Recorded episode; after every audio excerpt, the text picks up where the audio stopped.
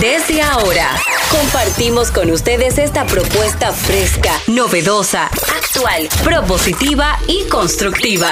El programa donde la radio y las redes sociales se unen para darte la información más completa y diversa. Bienvenidos al mediodía con Mariotti y compañía. Al mediodía, al mediodía, al mediodía con Mariotti y compañía.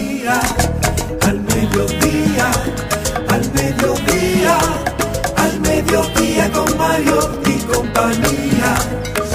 Si tú quieres disfrutar de foros alternativos y de tuiteros rankeados, este programa es tu amigo. Tu revista meridiana para el talento una vía, para radio y redes variadas y con la canción del día. Al mediodía, al mediodía, al mediodía con Mario y compañía. Al mediodía, al mediodía, al mediodía con Mario y compañía. Si tú quieres disfrutar de página para izquierda. Hola, mediodía, saludos, mediodía, sean todos bienvenidos a su programa preferido en este horario de transición de la mañana hacia la tarde, al mediodía con Mariotti y compañía, donde ponemos alas a las palabras para llegar hasta ustedes con información sin sufrición y diversidad divertida. Un servidor que les habla, Charlie Mariotti, paz, feliz y agradecido de estar con todos ustedes, de que nos acompañen, de que nos premien con su sintonía hoy. Hoy, un día muy especial. Hoy jueves, jueves 2 de febrero. Ayer febrero entró con temblores, señores. Y hoy ya empieza la calma de febrero. Un mes esencial, un mes bonito, el mes del amor, el mes de la amistad, el segundo mes del año, pero con todos los días feriados que tuvimos. Bueno, yo creo que este es más el primero. Y empezando febrero, mes del amor y la amistad, yo quiero celebrar, agradecer y saludar a la estrella, una de las mujeres más bellas de la provincia Esmeralda y Olímpica de la patria. Ella es Jenny Aquino. Muy buenas tardes, gracias por lo que me toca, mis padres que me hicieron con tanto amor y tanto empeño. Ahí está, en Monteplata sobre todo. Hoy es el Día Mundial de las Elecciones, ¿eh? aparte también de los humedales, pero importante, la democracia de cualquier nación se sustenta en elecciones libres, participativas y representativas. Es por ello que cada primer jueves del mes de febrero se celebra el Día Mundial de las Elecciones. Así que ya saben, aquí se oye algo. Exacto, gracias. Esta fecha surgió por iniciativa generada durante la Conferencia Mundial de Oficiales Electorales que se, se desarrolló en Hungría del 14 al 17 de septiembre del 2005. Y también hoy es el Día Mundial de los Humedales, como de- le había dicho. ¿Qué es esto? Es una efeméride significativa orientada a generar conciencia colectiva acerca de, los, de la importancia de los humedales para la biodiversidad, medio ambiente y el planeta. También con nosotros el rey de la Big Data, figura esencial, el CEO de Data Tele. Él es Darian Vargas. Contento, ¿Cómo parece? Muy contento estoy Tanta felicidad me confunde. de vivir en un país como este. ¿Qué pasó? ¿Qué pasó? Bello y hermoso. Yo vivo en un país donde vi una fila de gente sacando el marbete. Pero no pasó la fecha ya. Sí, tú sabes lo que yo quiero que caiga. Gasolina y después un rayo. ¿Por qué? Porque todo el que le dieron el tiempo desde octubre Sí. hasta el 30 de enero para que sacara el malvete y no lo saca, es una persona que no merece vivir. Hasta el 31. hasta el 31. Entonces yo me siento muy contento y feliz porque en República Dominicana tenemos mucha oportunidad de acabar con mucha gente. ¿Qué día tú, Darían Vargas, sacaste el marbete? 15 días después por internet, pero lo puse ayer. Ok. Porque cuando es ilegal el, eh, El primero de febrero. Ah, entonces yo lo pongo ese día. Ok, bien hecho. Eso es lo que yo hago. Ese es Darían Vargas, señores. También con nosotros, joven promesa, ¿verdad? Realidad. Joven promesa. Reali- Realidad. reali- Caso y realidad. realidad no sabemos. Don No, porque para las realidades no necesitan una posición. Y le dieron No, un yo no estoy hablando premio por a la posición. Yo creo que usted es una joven promesa por todo lo que tiene que ofertarle a la sociedad más allá de una posición. Realidad en construcción. Él es Cristian. Barriga jeje. No, señores, es broma. La verdad es que tratamos de construir una mejor ciudadanía desde los espacios que la vida eh, y nuestro trabajo y desarrollo nos ha permitido estar y siempre estaremos prestos a donde la vida quiera colocarnos. Lo que sí seguimos trabajando para ir donde nosotros entendemos que debemos estar. Muchas gracias por su sintonía. Para mí es un placer estar aquí compartiendo un programa más de Al Mediodía con Mariotti y compañía. Señores, nosotros estamos felices, agradecidos, reiteramos de compartir con todos ustedes. No se muevan de ahí, que este programa apenas empieza. Al mediodía, al mediodía,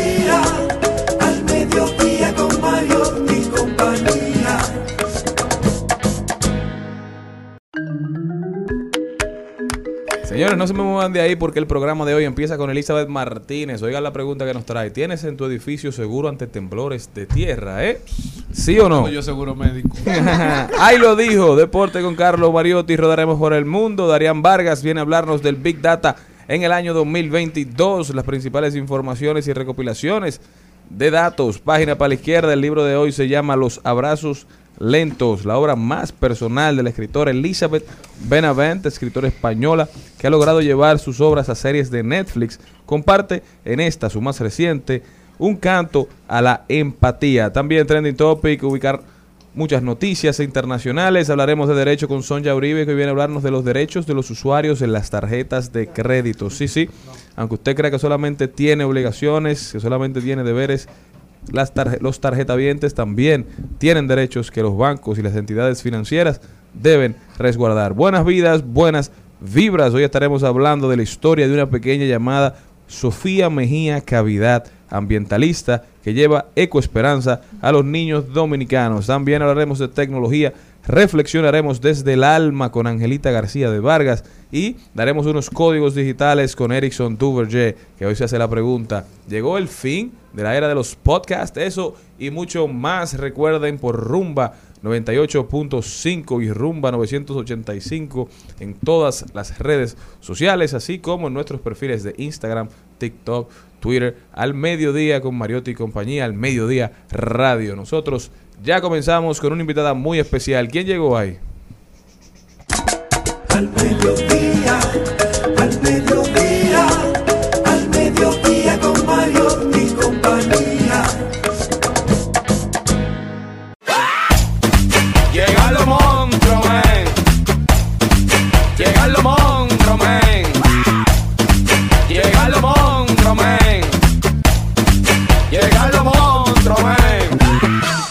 Elizabeth Martínez está con nosotros directamente desde Remax Dominicana. Elizabeth, ¿cómo estás? Estoy muy bien, muy contenta de estar como siempre con ustedes. Qué bueno, así estamos nosotros también. Elizabeth, cuéntame un poquito de esto. Ayer tembló la tierra y muchas personas empezó a hacerse la pregunta de qué pasaría si, si hay un terremoto, ¿verdad? Y hay daños a la propiedad, daños mayores.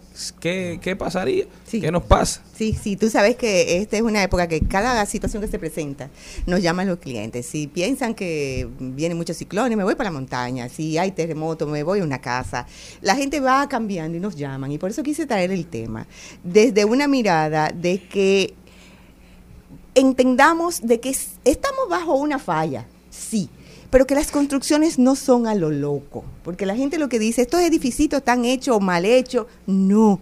Para construir un edificio y otorgar un permiso, un eh, ingeniero estructuralista, yo no tengo un conocimiento tan grande sobre todas estas cosas que voy a hablar, pero sí puedo decir que para hacer un edificio hay que dar unos permisos de una manera tan espectacular, donde hay un reglamento para el análisis y diseño sísmico de las estructuras. Y eso lo hace un estructuralista, un ingeniero Y eso estructuralista. ocurre en realidad. Claro. Para otorgar ¿En el este país? en este país, desde siempre.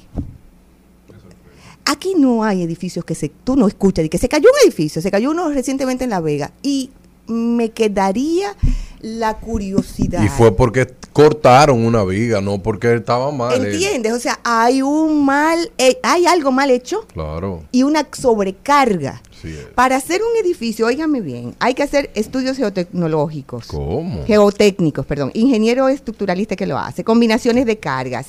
Es con hormigón arga- eh, armado. Se calcula la mampostería, es decir, todo ese cemento que se coloca. El acero, la madera, los sistemas sanitarios, los sistemas eléctricos, la plomería, el peso los aires acondicionados, las refrigeraciones que tú haces, muebles, pisos, las vigas, las columnas, o sea, todo se calcula para que ese peso esté lo suficientemente fijo, lo pueda eh, soportar la edificación y en caso de que exista un movimiento sísmico, el movimiento del edificio también pueda soportar todo eso. No es a lo loco como mucha gente lo dice. Y también, Elizabeth, que el país se basa en el temblor más fuerte que ha tenido. Siempre. Y nosotros tuvimos un temblor de 8.9 en el 45. Y la estructura deben de soportar uno mayor a un punto que ese. Y eso se trabaja con normas internacionales. No es de que, que es a lo loco, de que déjame ver cómo es. Claro. Eh, normalmente tomamos parámetros en edificaciones sencillas y vamos a lugares populares que se construyen, creo que están sostenidos por la mano de Dios, básicamente, muchas de esas Yo creo que hasta Jesucristo dice quién que lo sostiene. Exactamente. Oye, hasta Al Jesucristo. final uno se hace la pregunta, porque tú lees los libros sobre la conducta humana y dicen que cuando hay un evento reciente, la gente entonces ahí empieza a tomar precauciones. Sí. Pero de ayer a hoy nada cambió en la vida. No, de Nada nadie. cambió, no, no, todo no. me de ayer a hoy no. Terminó de temblar y el que estaba durmiendo se, se volvió a dormir. No, yo seguí durmiendo desnudo No, como oye, duermo. no, Porque yo duermo así. gracias. Sí, gracias. Esta es mi precaución, no tomé otra nueva. Porque uno siempre debió espera. caerte el blur encima. Todos éramos felices hasta este momento. Pero increíblemente uno espera que nada pase y uno no puede ser tan, digamos, tan positivo en ese sentido. Tú tienes que tener precaución. En las redes sociales. Nuestro país, producto de la bendición que hemos entendido que tenemos, y yo lo creo, Sí. eh, que no nos tocan de manera frontal La Biblia la bandera. Los temblores por aquí pasan como un chiste. O sea, esa fue la, el relajo de ayer, De ayer. del temblor. Eh. La noticia de los periódicos, lo que se hablaba en los medios de comunicación, Y la- pero en Chelcha. No, y la gente riéndose de la de cómo reaccionaron la gente. Porque yo nunca había visto una gente eh, eh, eh, orando tan rápido. como. Hubo un pastor que tiró un padre nuestro. Eh. Récord Poner, una iglesia mañana. Mañana. No, pero, pero el mi- punto es que somos un país que no, no hemos aprovechado y hemos abusado de las bendiciones que hemos tenido como en temas atmosféricos y eso nos puede salir muy caro. Y lamentablemente todo es hasta un día. Sí. No, no, pero la, la, la idea de todo que quiero traer in- in- de manera inteligente, siempre tenemos que mirar un poco más allá. Claro. ¿Cuántas construcciones coloniales hay aquí que ustedes sepan que se han caído? El Hotel Francés. ¿Por qué se cayó el Hotel Francés? Porque lo estaban trabajando, rompieron más allá de lo que la estructura permitía y se cayó.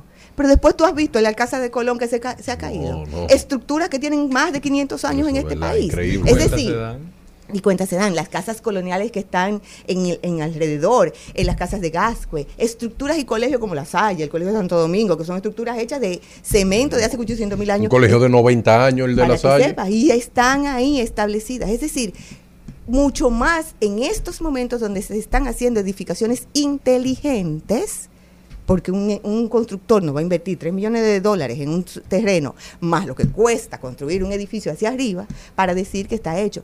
Pero insisto, toda construcción necesita un permiso. Comprar sin, esa sin el permiso es tú estar atento. Ok, te estoy haciendo una compra en una preventa, como se llama, cuando tú estás comprando en el solar. Yo sé que tú estás haciendo todos los procesos para obtener el permiso. Sí. Y cuando esa persona comienza a construir y a tirar hacia arriba, ya es porque ya tiene todos los eh, pasos claros y establecidos de manera correcta para la construcción. No es a lo loco. Elizabeth, ¿y un comprador tiene derecho de decirle al constructor, usted tiene los permisos para esto?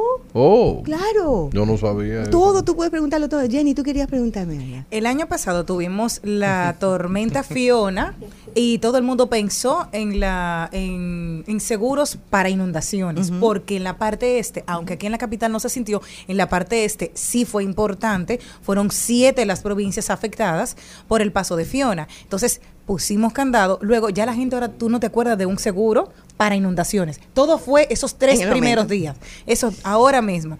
Nosotros tuvimos un temblor el domingo. Y la gente se le olvidó a las 2.33 de la tarde.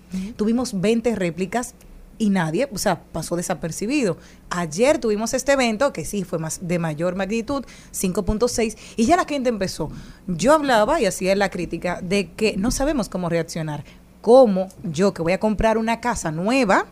O sea, yo me voy a buscar un edificio clásico, claro, pero ¿cómo yo puedo pedirle eso que tú me dices para un primer comprador?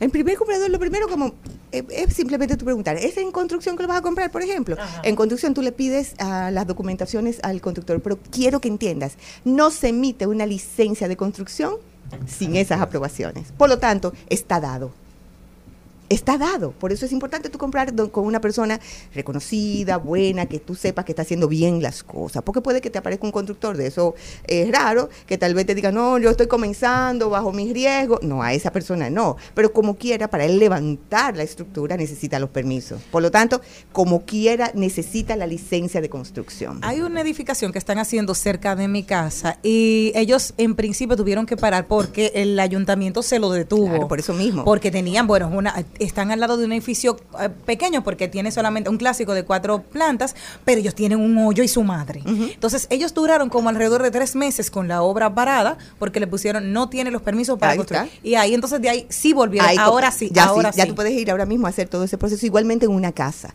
En cualquiera de las dos miradas tú puedes hacerlo. Ahora, en una construcción vieja, nadie te va a decir lo que tienes que hacer porque Claro. ya es una construcción, es una reventa que tal vez ha tenido dos o tres eh, dueños anteriores. Lo que yo sí te voy a invitar es lo siguiente. Como he invitado a mucha gente, sean parte de la Junta de Vecinos. Ayer una persona me estaba diciendo, yo he hecho cursos desde animación y al momento de que se me presenta alguien al frente se me olvida cómo son las cosas. Esto es práctica. Por eso muchas instituciones, en muchas empresas hacen prácticas frecuentes de cómo salir frecuentemente de una casa, cómo salir frecuentemente de la empresa. ¿Para qué? Para que cuando suceda la verdad, de verdad tú sepas hacer las cosas. Esto se tiene que tener la revisión del edificio, la revisión de los pasos a dar, eh, poner avisos por la escalera que corresponde, tú practicar en tu casa de manera consciente dónde se van a esconder en caso eh, de, los espacios más seguros. Es decir, tú edificarte y mantenerlo como un recordatorio. Ayer en la mañana, que mi mamá tiene 90 años, yo fui donde ella y le dije, mami, mira, ella vive en piso 7, yo vivo en un piso 4. O sea, yo Ah, tendría pero que subir. edificio. Pero el mismo sí, edificio. pero yo tendría Ay, que subir bendición. a buscarla para después bajar. En medio Guay. de un templo. Claro. Entonces yo estoy preparando a mi mamá para que ella baje. Doña Baje. ¿Entiendes? Sí, cómo no. Es porque yo tengo que prepararla. Le dije, en estos días, en estos días yo necesito que tú me andes en tenis. Sí, eso No en chancletica. Claro. Yo necesito que al lado de la puerta tú tengas una carterita con los documentos esenciales, con el, menudito, las llaves, las cosas per- eh, personales en mano. ¿Por qué? Porque tú tienes que estar atenta, pararte en este espacio y bajar de esta manera. Y mi mamá está dispuesta a hacerlo. Sí. Es una práctica inteligente con una conversación natural. Y Elizabeth, el que ve ahora en su casa alguna grieta, el que en su Mira. infraestructura encuentra algún efecto. Porque el pañete temblor, se rompe. Es ¿Qué hace? la Exacto, gente se asusta porque una Mm. grieta puede ser. Fíjense quién es que hace la mezcla. Un hombre. ¿Y cómo la hace? gente. humana. ¿Cómo No, es? Una mezcla y te dicen dos, eh, te voy a decir una, Sí, una fórmula que no es. Dos fundas de cemento, tres palas de, de arena y, Un y- chin de y- agua. y un chin de agua. Y eso puede fallar hasta en una, en una fórmula de, de un bizcocho. Claro. Entonces, es tú saber que una grieta es natural, porque puede que no se frague, puede ser por la calidad del, de la Que en arena el momento cuando lo colocaron Es- eh, estaba eh, nublado. estaba húmedo. O sea, son muchas cosas. Una grieta en una pared no necesariamente tiene que ver con la estructura. Ahora, te viene una parte estructural, sí, de un movimiento de baja de un edificio. Una columna. Una columna se te abre. Por eso, El techo. la invitación cuando tú estás eh, eh, cons- reconstruyendo un inmueble o un vecino tuyo se muda y tú oyes muchos Picassos, pam, pam. Tú tienes que estar ahí porque a veces la gente se pone un poco más contenta de la cuenta y te pueden romper más allá estructuras que sí son importantes. Toda pared en un espacio es importante, aunque digan que no es de carga. Entonces tú estar atento a que cómo puede afectar eso. Acuérdate que comencé diciendo que todo es perfectamente calculado y hasta aligerar de más puede significar muchísimo.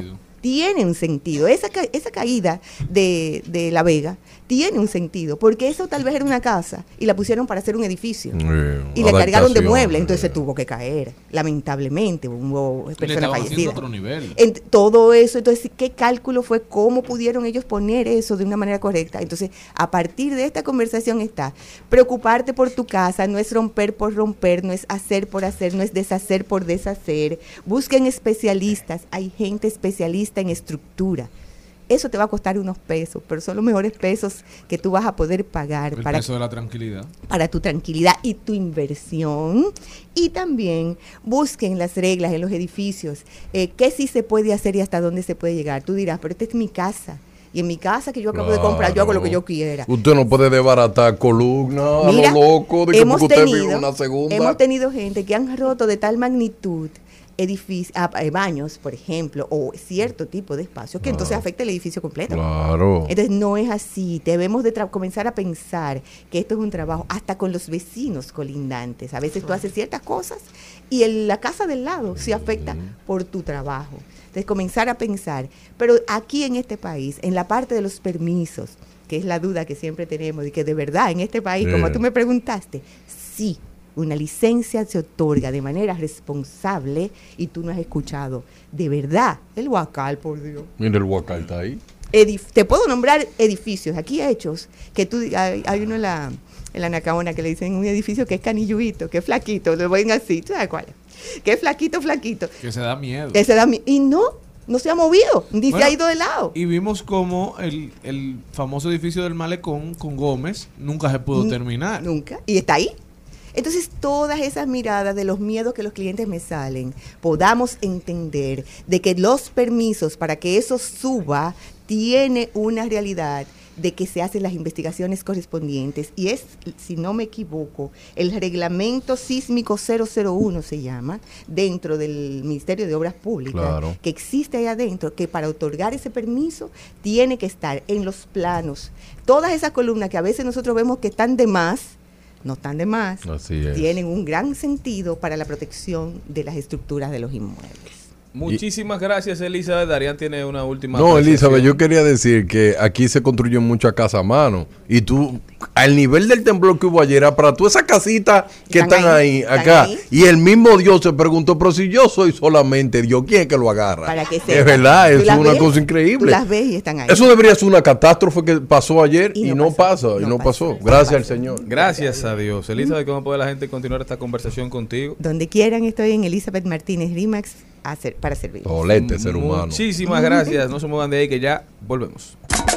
Al mediodía, al mediodía, al mediodía con Mario y compañía. En al mediodía. ¡Ay! Lo dijo. ¡Ay! Lo dijo. ¡Ay! Lo dijo. Lo dijo. ¡Ay! Lo dijo. ¡Ay!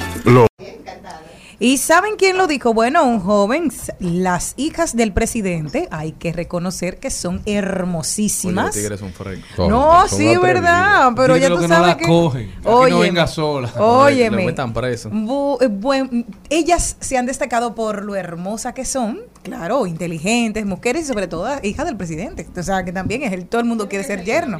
Entonces, la, la primera dama estaba en una actividad y se le acercó un joven y le dijo lo siguiente. Raquel, me saluda a sus hijos y para la próxima me la trae.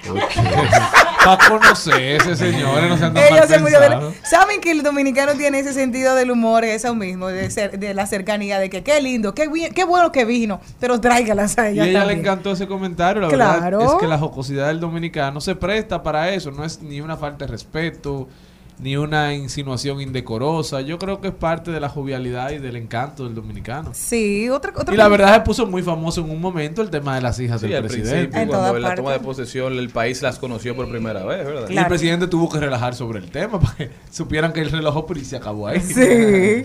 Miren, otro que lo dijo fue el guarromántico. Me encantó. Para quiero oír tu opinión. Sí, así se es llama. otro de los de la iguala. Sí, me encanta. Sí, porque alguien de ustedes, me- uno de ustedes fue que me lo pasó.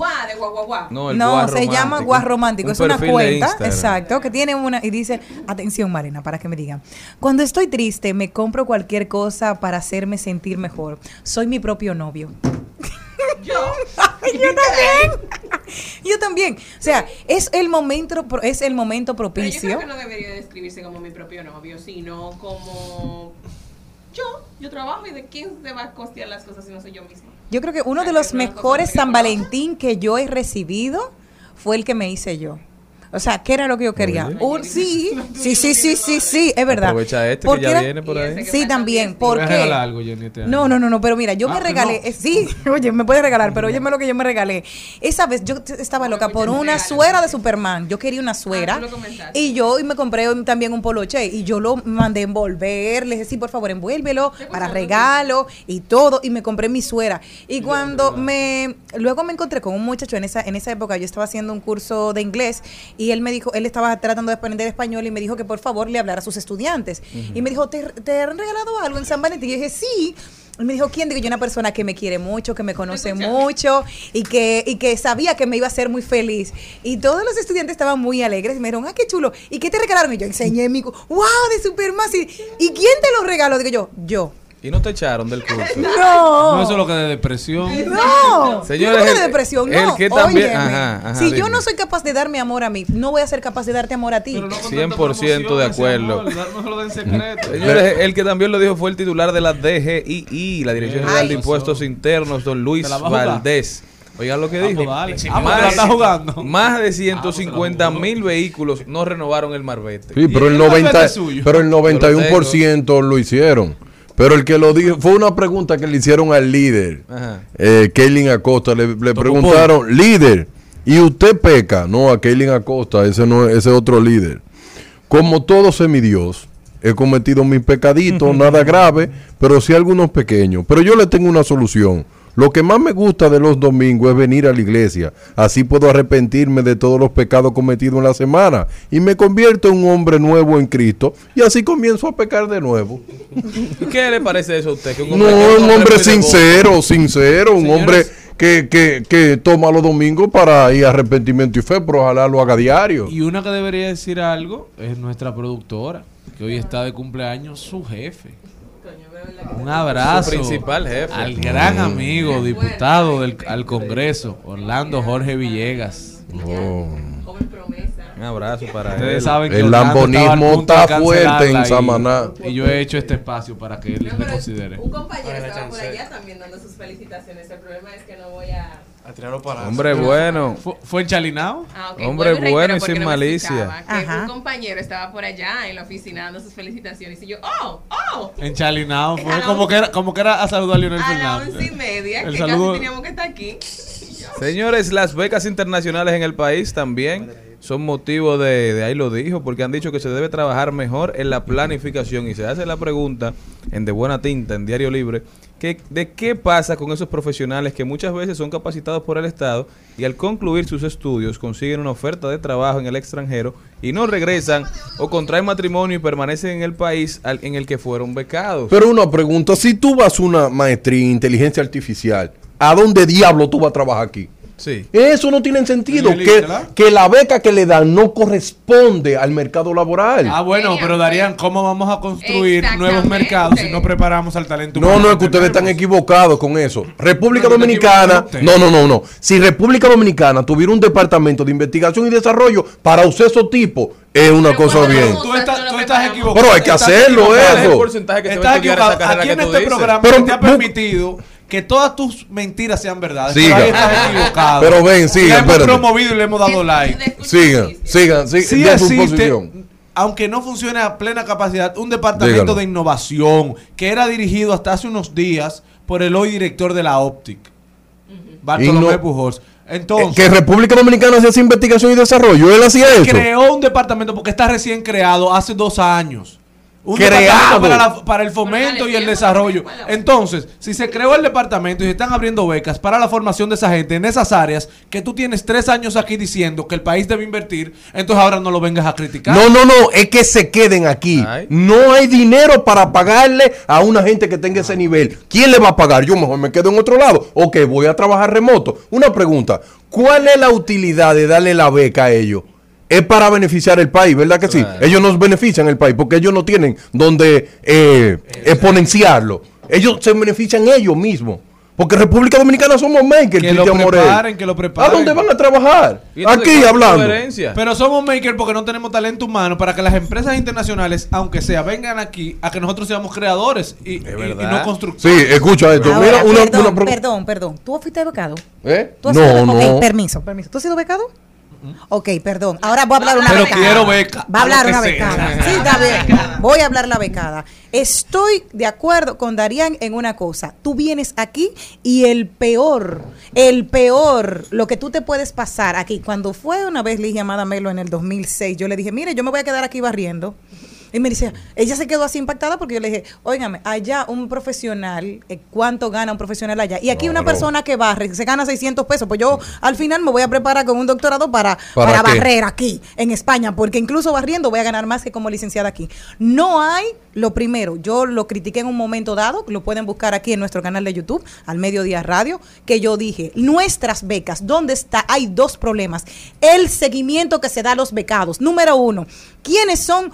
¿Qué usted, qué usted aprendió? Porque yo invertí en ti, tú me tienes que devolver al país dos años. Eso no se cumple. Aquí no sabe quién entró, quién salió, ni nada por el estilo. Y segundo, tampoco las personas que estamos en el proceso, ellos nos dan un seguimiento, porque como Estado, como gobierno, deberían de estar a ellos exigiéndoles a nuestras universidades internacionales, que no es de dádivas, sino porque se paga desde aquí, que se nos dé un seguimiento y que se nos dé y que podamos terminar en el tiempo requerido. Pero cuando tú tienes que hacer una batalla sola, como becada, ¿con quién tú cuentas? Solo Pero contigo. también hay que a Darían Vargas y a Jenny decirles que también el país tiene la costumbre de creer que todo el que se va afuera a hacer una maestría, a hacer un doctorado, viene eh, superior a lo que hay aquí. No, Tampoco claro se que trata no, de eso. no. Porque también se ha hecho un mito que el que viene de allá hay que pagarle el doble que el que estudió aquí. Aquí hay muchísimas maestrías buenísimas.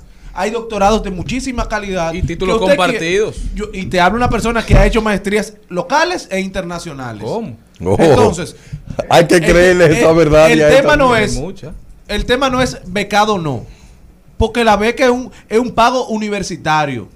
El seguimiento debe ser que te como país, no porque te país. beque debo da- darte seguimiento. Claro. Es tratar de exportar ese talento que construí como país, tra- tratarlo que venga a servirle a su país. Claro. Pero no la estudiar fuera no te hace un ser superior. Cristian, pero a mí no me dieron trabajo cuando yo llegué en el 2019. Pero es que a nadie le tiene que dar Perdóname. trabajo. No, no, no, no, pero yo Venga salí a buscármelo. No. a competir en un mercado yo, laboral. Yo fui a buscarlo, mi amor. Yo fui porque, ah, oye, me recuerda que mi apellido ¿Verdad? es Aquino, no Corripio, ni Mariotti. Y Ah, yo estaba ahí ahí, mira, volvemos a la era ahí. cuña. Yo vine. Pero también sin no. Pero hay que No, no, no, entender que no. hay personas que nunca seremos corripio ni bichini. A mí no me dieron trabajo. Siempre tampoco. se- Exacto, seremos Morelia aquí. Mira, eh, mira un ejemplo vivo aquí. Eh, tu maestría, Carlito, ¿en qué fue? Marketing deportivo, sports management. ¿A dónde diantre tú vas a hacer eso aquí?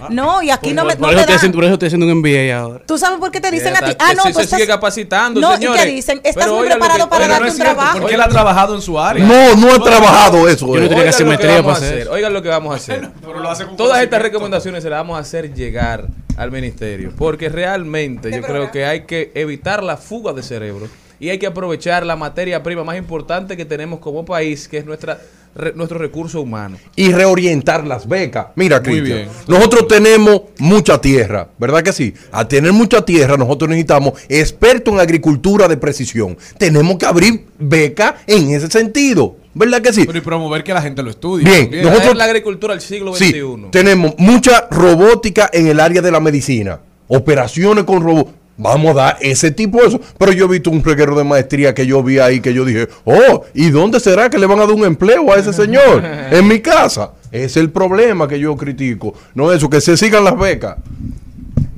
Al mediodía, con Mariotti, con Mariotti y compañía.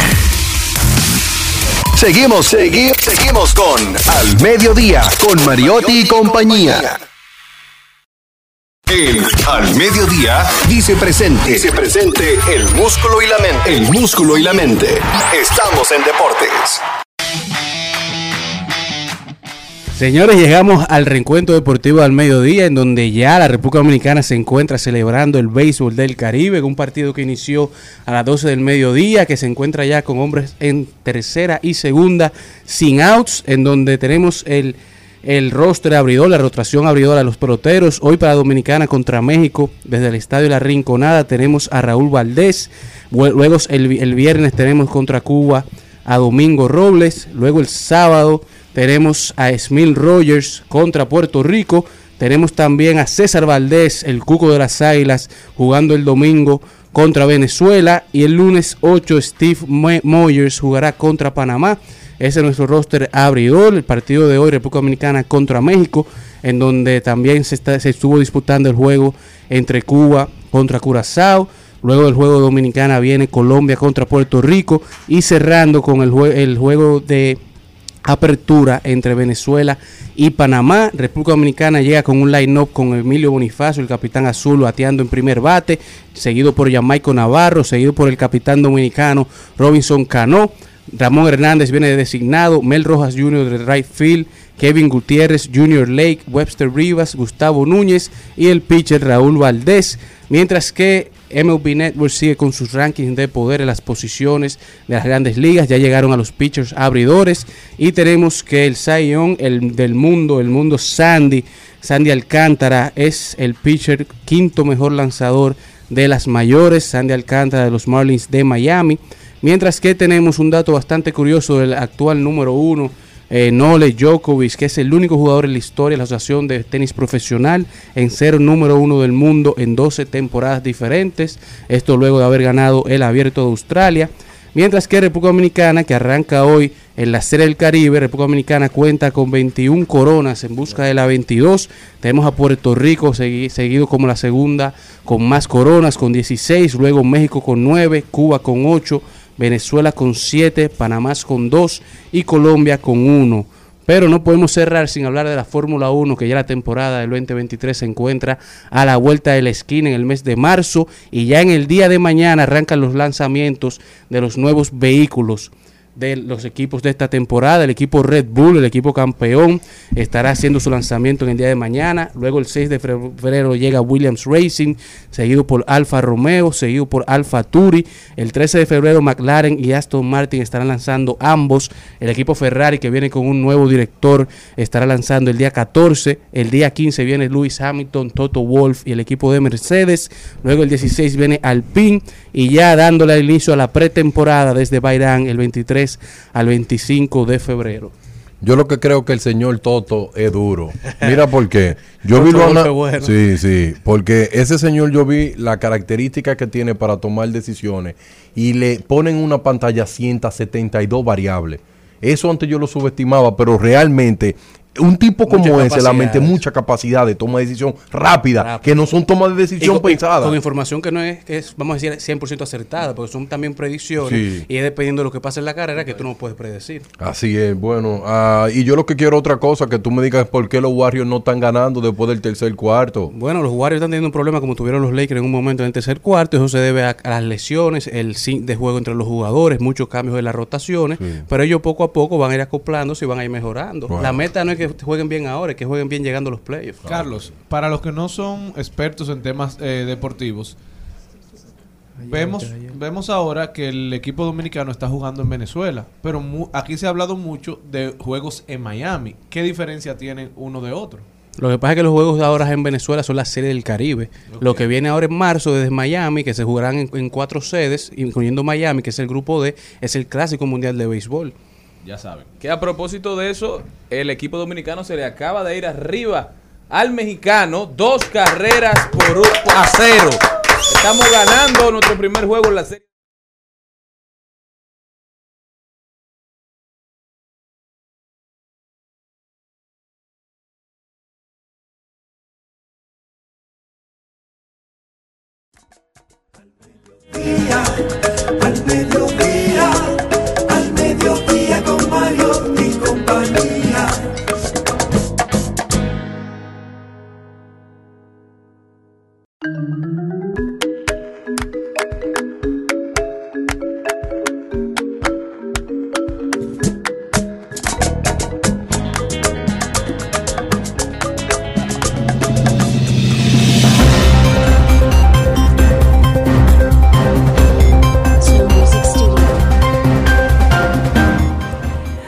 Para Irán, ya que el reconocido director de cine iraní Jafar Panahi de 62 años, ha comenzado una huelga de hambre para denunciar el encarcelamiento desde el pasado mes de julio, cuando fue detenido tras denunciar el arresto de otros dos cineastas en el país persa.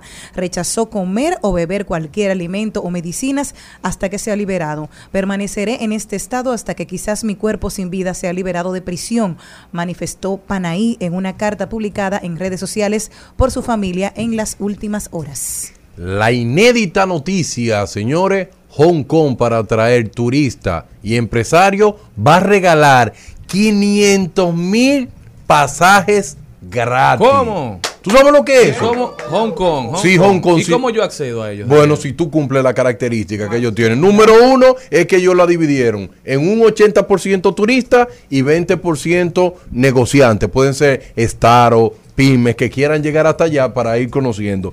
Porque ellos lo que quieren primero lograr que la persona visite eh, esta nueva parte del turismo porque se ha caído. ¿Por qué? Porque ustedes saben que China tomó el control total y eso hizo que muchas personas se alejaran. Ellos quieren reivindicarse, ¿verdad que sí? Y quieren regalar 500 mil pasajes. Y yo creo que ah, hay una página donde tú dices cuáles son los motivos que tú quieres hacer y ahí tú participas en una tómbola en el mundo entero. Pero ustedes saben que eso no es para, para de- decidir que aquí llegué yo a Hong Kong y usted no va a gastar ni dos dólares. No, no, Te dan el pasaje, pero tú tienes que cubrir tu estadía. Claro, todo eso. Todo tu transporte, Claro. tus alimentos.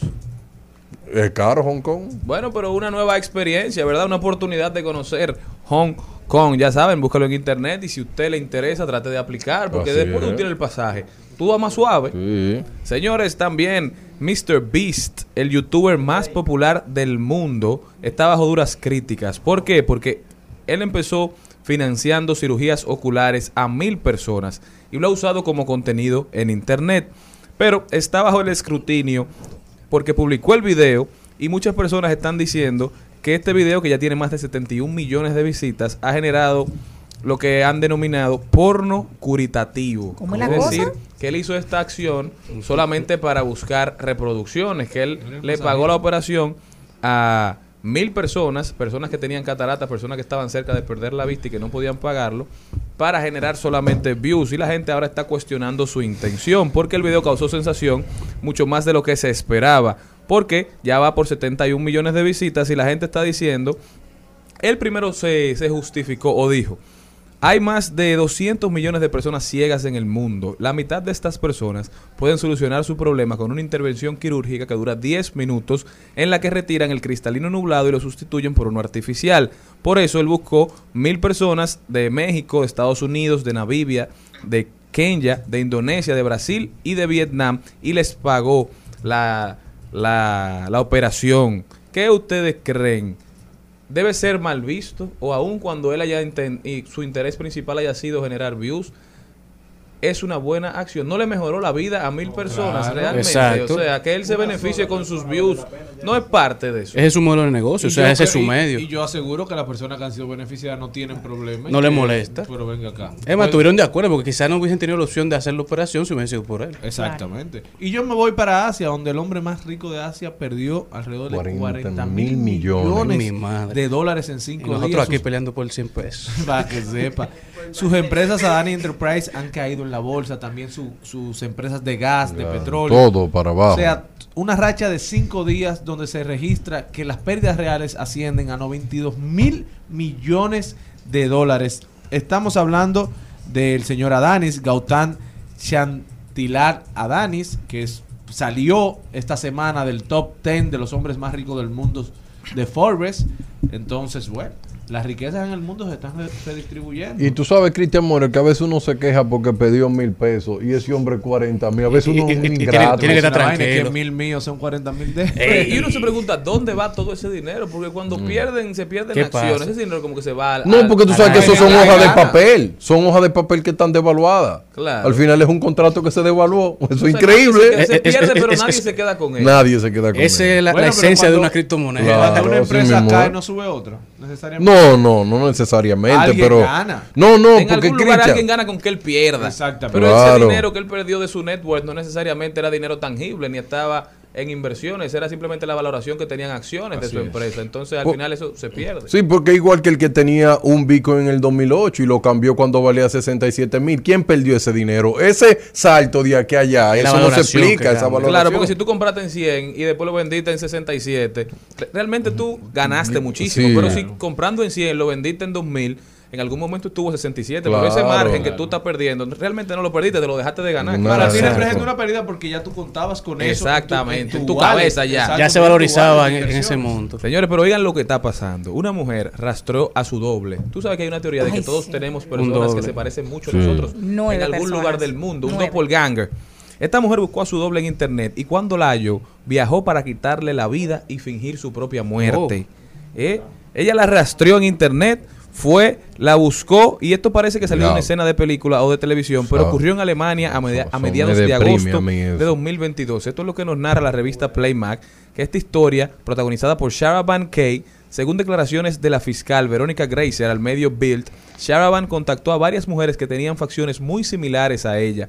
Ella salió y resultó esta persona, la Kadisha, la más indicada para el plan que tenía Sharaban en su cabeza. Así que se hizo su amiga y tan pronto como tuvo oportunidad, la atacó con arma blanca. El 16 de agosto, los padres de Sharaban encontraron el cadáver de su hija en el interior de su auto. La mujer tenía 50 heridas de arma blanca, muchas en su rostro, y el parecido entre Khadija y. Sharaban era tal que sus papás no se dieron cuenta de que la persona que encontraron no era su familiar. Según medios alemanes, Sharaban asesinó a su doble porque quería huir de su familia. Se desconocen los motivos, pero se dice que tenían problemas familiares. Pero mátate momento- tú para que vaya al infierno, muchacha, y ahí ¿Verdad? desaparece de todo el mundo. Señores, la gente se pone creativa. Yo no sé hasta dónde va a llegar el mundo. Yo lo que hizo esa, esa yo no sé ni, ni, ni cómo calificarla, esa gran mujer. eso. Esa fatal. Jesús, señores. Califica eso. Vamos a seguir Yo rodando. estoy calificando. Al mediodía, al mediodía, al mediodía con Mario En Al Mediodía, con Mariotti, con Mariotti y compañía. Te presentamos Brecheo Digital. Brecheo Digital. Darian Vargas está con nosotros ya con lo último de la Big Data. Cuéntame, Darian. El mundo ha cambiado y la gente no se ha dado cuenta todavía. Y el mundo ha cambiado tanto que a veces algunos datos te pueden sorprender y a veces algunas cosas que tú no valoras de ti porque tú no ves los beneficios de esos datos. Y yo quiero traer algunos datos sueltos para que ustedes puedan entender por qué la data es el petróleo del siglo XXI de verdad. Porque antes de decirlo sonaba como, ay, ¿pa' qué? E- esto no tiene sentido. Una poesía. Sí, en el 2022 Google procesó 8.500 millones de búsquedas. ¿Verdad que sí? WhatsApp envió 65 mil millones de mensajes a través de su plataforma. Y WhatsApp se ganó en el año 2022 29 mil millones de dólares. O sea, señor Mario Tipaz, WhatsApp se ganó 79 millones de dólares cada día Diario. diario. ¿Verdad que sí? Y tú te preguntas dónde está la publicidad de WhatsApp. WhatsApp. ¿Es gratis WhatsApp? ¿Y, dó- y dónde qué? ¿Cómo que ellos ganan dinero? ¿Qué es lo que ellos hacen para ganar dinero? Oh, que usted habla de todo tipo de cosas por WhatsApp y eso se vende. Pero a usted no le importa porque usted dice, porque qué me importa a mí? ¿Que, ¿Quién soy yo para que una gente esté brechándome? Bien, ese es su paradigma y mientras usted tenga ese paradigma, al final usted no lo va a exigir nunca a esa grande plataforma. Pero yo le voy a poner un ejemplo sencillo. Nike lanza unos tenis a las 8 de la mañana. A las 8 y 10 le pregunta a Zuckerberg ¿Cuánta gente por WhatsApp ya están comenzando a hablar de los tenis? ¿Cuánta gente lo compartieron? Te explico. En el año 90 se fabricaban mil tenis y tú estimabas y decías, se me pueden vender 700. Ah, pero se vendían 500 y se quedaban 500 en el stock. ¿Tú sabes en el siglo XXI cuánto se queda? Ni el 2% se queda ya. Porque la producción está atada a la demanda. Así mismo es. No es lo mismo cuando tú, yo te pregunto a ti, mira, tú ves que tú hiciste un lanzamiento, 1.2 millones de personas hablaron de los tenis, pero tú sabes que de ese 1.2 millones de personas, clientes potenciales son nada más 300 mil. Y ahí tomas una decisión, nada más vamos a hacer 200 mil tenis. Y cuando salen esos tenis, se venden todo el mundo y hay gente buscando. Así ¿Eh? Y es una de las cosas que la gente tiene que seguir haciendo. Pero ahí nos quedamos porque hay muchos datos que son interesantes. Solamente, solamente en video pornográfico en el mundo entero se consumieron 10 millones de horas. Eso. Pero nadie ve. Pero nadie ve. Donde quiera que tú preguntas, nadie ve. Nadie ve. ¿Verdad que sí? El 95% de la empresa dicen que tienen necesidad de analistas de datos. El 45% de la empresa dice que se sienten vulnerables frente a la inteligencia artificial, no le entienden o no tienen el recurso humano necesario para competir. Miren esto, el 80 y 90% de los datos que generamos son no estructurados. Son tantos, pero no tienen un orden. El mercado de análisis de Big Data en el año do- 2022 dejó una suma de 61.900 millones de dólares. Y en el sector salud dejó la suma de 71.600 millones de dólares, utilizando Big Data para hacer predicciones de enfermedades. ¿Tú sabes lo que es eso? Explícate. Te explico. Cuando tú te tiras una placa, tú tenías que ir a un médico para que te dijera que tú tienes. Esa máquina te dicen, usted tiene bronquitis, usted tiene COVID. Los patrones que usted tiene, que usted tiene cáncer aquí. ¿Tú sabes lo que es eso? Sin visitar a un especialista. Solamente tú tienes una máquina ahí, pan, y que te va a dar resultados. ¿Cuánto le va a costar eso? Nada. ¿A quién? A los dueños de la clínica. Porque ahora es el proceso de lo que se ganaba el médico. Ahora ¿quién se lo va a ganar? La clínica. Y eso. Los médicos, por ejemplo, la consulta que son para darte un diagnóstico, los médicos van a estar en problemas. Las máquinas te van a dar un diagnóstico rápido, sin adivinar. Y exacto. Para que lo sepa. Y sin sentimiento, sin gaguear. Porque ahí no hay sentimiento. De que déjame decirte la cosa live. No, no. Usted tiene cáncer. Qué Y, hay que- difícil. y esto es lo que hay que hacer para resolverlo. O sea, que la Así supervivencia de esos médicos está predispuesta a que las clínicas quieran pasarle la mano y que el, el informe lo entregue la máquina al médico. Para que lo médico- validen. para que lo de valide. Intermediario. El médico solamente lo único que va a hacer Cristian es hacerle intervenciones. Por si acaso, hasta que vayan avanzando. Porque hay, hay robots que es eh, próstata. Quitan, eh, por ejemplo, eh, los vasos. Muchísimas cosas los brazos robóticos. están Muchas operaciones las hacen ya con máquina, pero un doctor manipulándola. No, todo el que quiera tener un pasar. hijo, yo les recomiendo que lo tenga ya, porque nos queda una generación y media de ser humanos servibles. Funcionales. Que Funcionales. conozcan el mundo en que usted nació. Exactamente. Hoy en día, al día de hoy, si una persona quiere descargar todos los datos que tiene el Internet, necesita 181 millones de años. Oye eso, 181 millones de años para descargar toda la data del Internet. La demanda de profesionales de la ciencia de datos para el año 2030 será de un 31% y apenas solamente podemos cubrir un 8%. Y tú me preguntas qué es lo que tú quieres estudiar. Tú andas buscando qué estudiar y quieres tener para esa época eh, la oportunidad de tener un empleo digno. Comienza a estudiar ciencia de datos. Comiénzalo a estudiar para que puedas abrirte eh, a ese mundo. El 70% de las empresas, de una u otra forma, están buscando cómo hacer transformación digital para utilizar sus datos. Pero consideran que es muy costoso. Y es la verdad, porque es tecnología nueva. Los usuarios de Internet pasaron un total de 1.200 millones de años en línea en el 2022, de las cuales el 33% lo hicieron en redes sociales. Entonces, tú quieres un mejor mercado para tú mm, llevar un anuncio. ¿A dónde lo tienes que llevar? A donde las personas están durando el 33% de su tiempo. Donde se está consumiendo. Y Darían, ¿tú crees que, que las personas eventualmente empiecen a durar menos tiempo en el internet o más? más tiempo. Deja que entre la web 3. Cuando tú andes con unos lentes de realidad virtual para arriba y para abajo. Porque la gente cree que esos lentes siempre van a ser como grandísimos. Lentes normal de contacto van a ser. Tú vas a poder interactuar normal. Trasladarte a una reunión a Hong Kong. Ahí sentado en una silla. Tu holograma. ¿Tú sabes lo que es eso? Que ya se hace. Sí. No se hace de manera normal. Claro. Tú entonces, mira este ejemplo. Si una persona duerme de 7 o 8 horas, indicando que pasa despierto unas 16 horas en promedio. Pero en el año 2022 la persona duraron conectados 6.58. Si tú sacas ese dato, tú te das cuenta que el 40% de tu vida completa tú la pasas dentro del Internet. 40% de tu vida dentro del Internet. Y no nos estamos dando cuenta del efecto nocivo que eso está teniendo entre nosotros. No. El efecto nocivo que tendrán nuestros hijos. Y creemos que nos mantenemos al día, creemos que estamos siempre activos, siempre online, que estamos siendo súper productivos. Y al final lo que estamos haciendo es nunca estar presente en el lugar en que nos encontramos. Bueno, Facebook casi de 2 mil millones de usuarios activos en el año 2022. ¿Tú sabes lo que es eso? 2 mil millones de usuarios activos dentro Viendo de fake Facebook. news ahí, hablando Y venimos de una generación pasada que solo se comunicaba con el mundo una vez al día, que era mediante la lectura de un periódico en la mañana. Todo lo que acontecía las próximas 24 horas lo veía al otro día y nadie se murió y todo el mundo sobrevivía. y ahora tenemos una creada de mentiras, necesidad de saber todo lo que está pasando al minuto. Por ejemplo, pasó el temblor y todo el mundo entendía que debía comunicárselo a los demás que también lo habían sentido. Al segundo, la gente, el temblor en su buena, diciéndole, Tembló. escribiendo, tembló.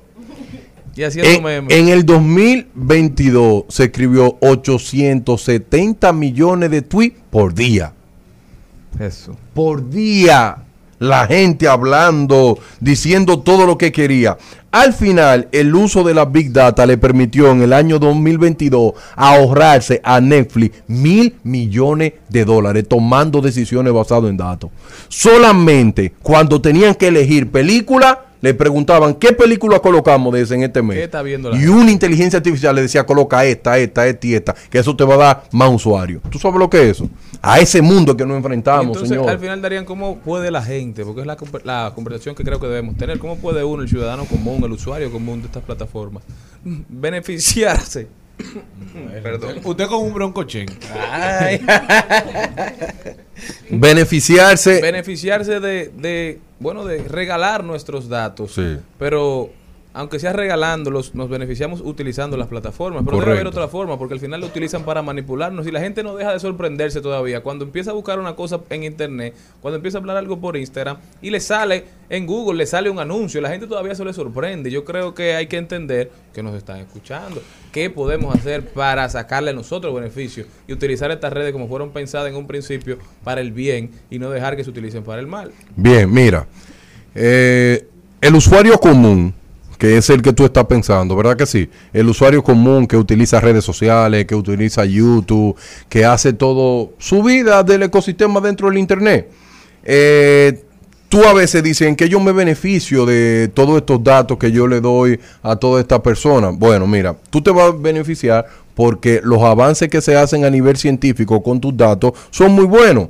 Pero ahora bien, ¿a dónde que está el problema? El problema de la manipulación, que ahí es que tú no debes dejar de caer nunca. No le dé like a las cosas por emociones. El like es tu mayor enemigo. Pero lo que pasa es que tú no lo entiendes porque el like es tu mayor enemigo. El like es tu mayor enemigo porque tú estás ayudando a esas grandes corporaciones de venta a que conozcan, patrones. de identificar tus patrones. Oye, aunque te gusten esos tenis, aunque te guste esa mochila No y tú das. quieres darle like, Hashtag, resiste. no le des tu like. Resiste. Es como que tú eres un hombre y ves una mujer que te guste mucho y tú dices, no, pero es que no puedo. Eh, tú, Pero le, es que no puedo, pero sí quiero. tú le estás cediendo el poder de negociación. Cada like que tú le das a cualquier red social, tú estás perdiendo tu autoridad. Dale, no diga eso, porque nosotros subimos contenido.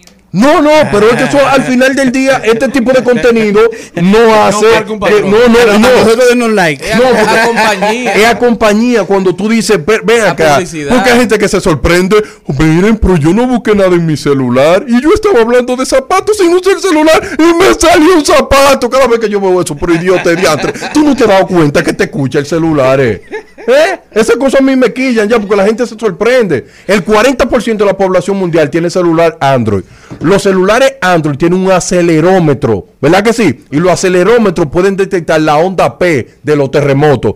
¿Qué hacen 40 millones? Ejemplo, tú tienes 40 millones, el 40% de celulares en el mundo entero. ¿Sabes qué significa? Es un detector de terremoto. Y la gente se sorprendió. Ay, segundo antes me dijeron que iban a temblar. Ah, Y todas esas estaciones que andan volando. Por aquí eso no te puede sorprender. Lo que tiene que sorprenderte es que tú no sabes que, a ti te escucha. Lo que tiene que sorprenderte, sorprenderte es que tú no sabes que un like te desnuda. Cada vez que tú le das un, un like a una cosa desnudándote que tú estás.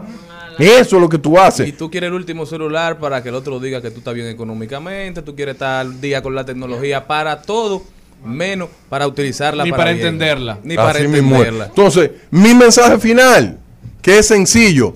Si tú quieres dominar el siglo XXI, domina tus emociones. Porque cada vez que tú utilices el internet para dar like, para expresar lo que tú sientes, para decir que hoy tú estás triste, cada día más te desnuda. Pero si a ti no te importa que te desnude, sigue dando like Y sigue te desnudando. y ya.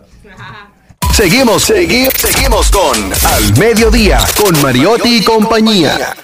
Trending, Topics. Al Mediodía, con Mariotti y compañía. Presentamos Trending Topics. Estamos de vuelta, mi gente. Muchísimas gracias por continuar con nosotros. Vamos a ver qué está pasando en las redes sociales, cuáles son las principales tendencias.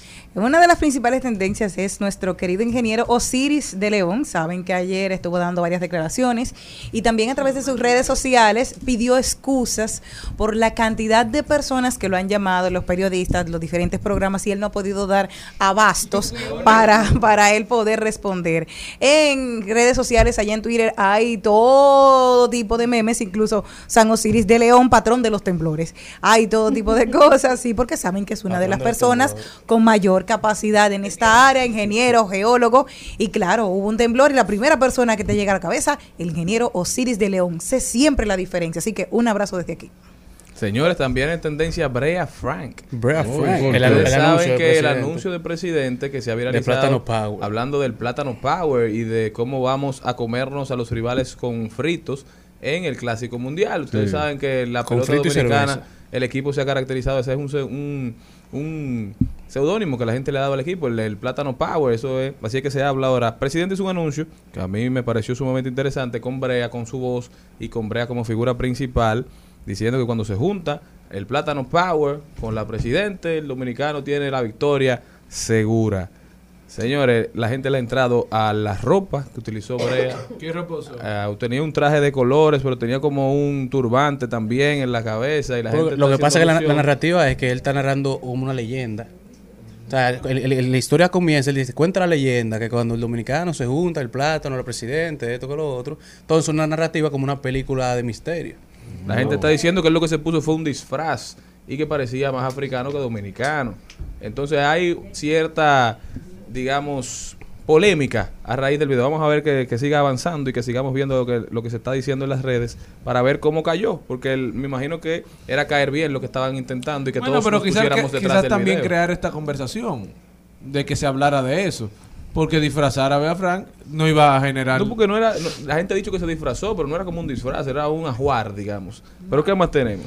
El Yo tengo un- una tendencia que me llamó mucho la, la atención y es de Bogotá, se llama Día sin carro, movilidad sostenible. Muy bien. Y es que inició hoy la primera jornada en Bogotá de un día sin carro, sin motocicletas, todo el mundo en bici, Bicicleta, o a pie, o transporte público. eléctrica. Sí se permitió el transporte público, patinetas eléctricas. Yo creo que es una buena medida para, para lograr que la gente se concientice y a veces el trabajo te queda cerca y como tú nunca lo has intentado en Sí. bicicleta, no te pasa por la mente. Y si se provoca un día donde todo el mundo pueda salir en bicicleta, en patineta eléctrica, en, en motor eléctrico, bueno, tú te salvas, Charlie. Eh, yo creo que sería una apuesta Cambia la interesante. dinámica. Yo te voy a decir una cosa. Yo soy un ejemplo de la movilidad alternativa, de una cosa que yo nunca pensé que iba a hacer, que me ha resultado sumamente beneficioso y que me ha resultado sumamente agradable. Yo nunca pensé que yo iba a andar en un motor en, en el Distrito Nacional, en Santo No, Domingo. Me daba no. miedo. No me llamaba la atención. Pero una vez lo hice, una vez di el paso, porque ya no aguantaba más los tapones, ni el tiempo que estaba No. perdiendo en la calle. Y durar más de camino a un sitio que el tiempo que voy a durar en el lugar lo he asumido y ha sido una experiencia sumamente gratificante. Cuando usted anda en un vehículo, en un motor, cuando usted anda en una bicicleta, si usted respeta las señales de tránsito, Sí. si usted no se ve en rojo en los semáforos, si usted no se para en la línea de cebra, lo más probable es que nada le pase. ¿Por qué? ¿Qué es lo que pasa? Las imprudencias son las que llevan a los accidentes Y a ti lo por que, lo general. Lo, lo que pudo ser una moda que todos creímos, quizás hasta tú, que se trataba de una de- moda, de un intento, de algo chulo. No de algo que se iba a convertir en una, forma de transporte, ¿no? Y en una... Y lo que le gustó más eh, fue que llevó un hombre de 287 libras atrás de pegado. la foto, eso de- Acabaste con el motor. Y eso le gustó. motor, Pero-.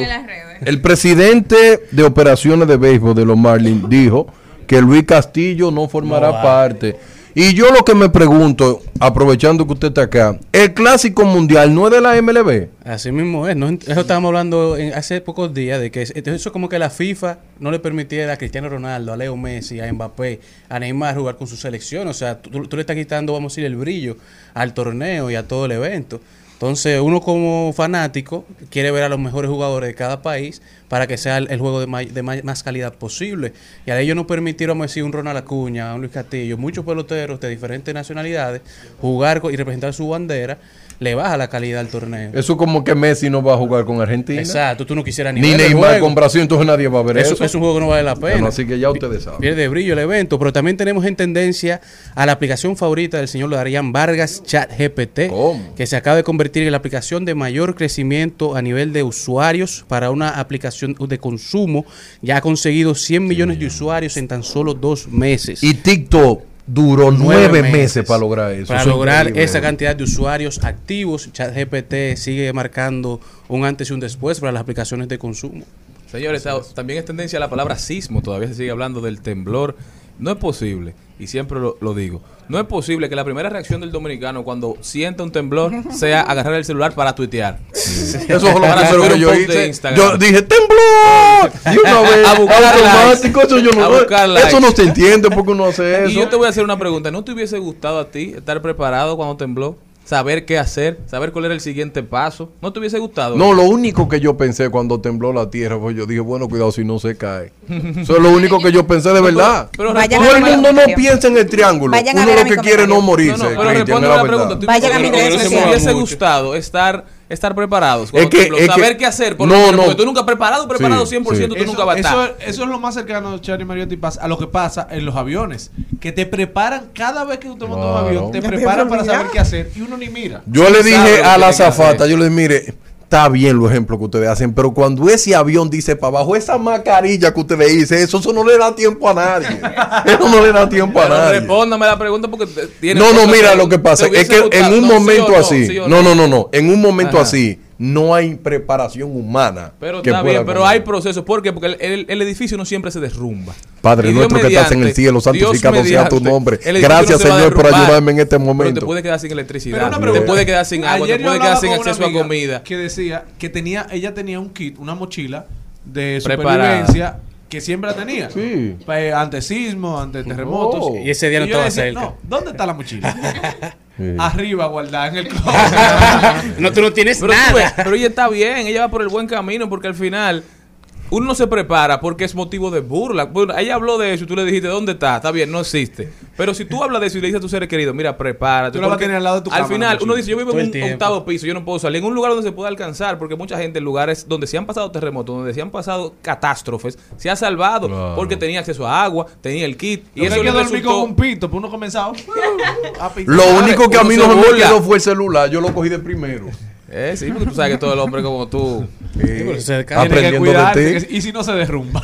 Bueno, otra de las tendencias del día de hoy viene siendo la pareja favorita de este año también, que hoy, ¿cuál tú crees? Piqué y Shakira. y Piqué comparten el día de cumpleaños hoy. Ellos cumplen Cumplen años. 46 y 36 años. Se hablaba de que supuestamente Carol G y ella iban tienen una colaboración y supuestamente le iban a lanzar el día de hoy. Estaba en expectativa, pero yo creo que ella no quiso verter en su, en su cumpleaños una canción de Bizarrap número 54. Pero hoy ¿Y Piqué lo Alejandro va a celebrar Sanz con Clara Chía o con la otra nueva? Porque dice que tiene otra Con. Julia. ¿Tiene otra nueva? Ah, Con Julia, Julia. Puch. Ay, Piqué hay que darle su banda. Ayer, señores, pero ¿tú ¿sabes lo que ha pasado? Que Shakira le ha dado tan duro a Piqué, que Piqué ahora tiene seguidores. Piqué tiene Piqué lovers. Ah, sí, Así como tiene quienes lo odian. Ayer yo estaba en una reunión familiar y definitivamente la gente estaba defendiendo a Piqué. Se armó una discusión ahí. gente que apoyaba a. Piqué, No nos recuerda Oye, que la la- cultura dominicana, la mujer es machista. Sí, Sí, la mujer- la mujer la es machista. es Yo siempre lo he ¿no, dicho, Piqué? eso, eso es normal.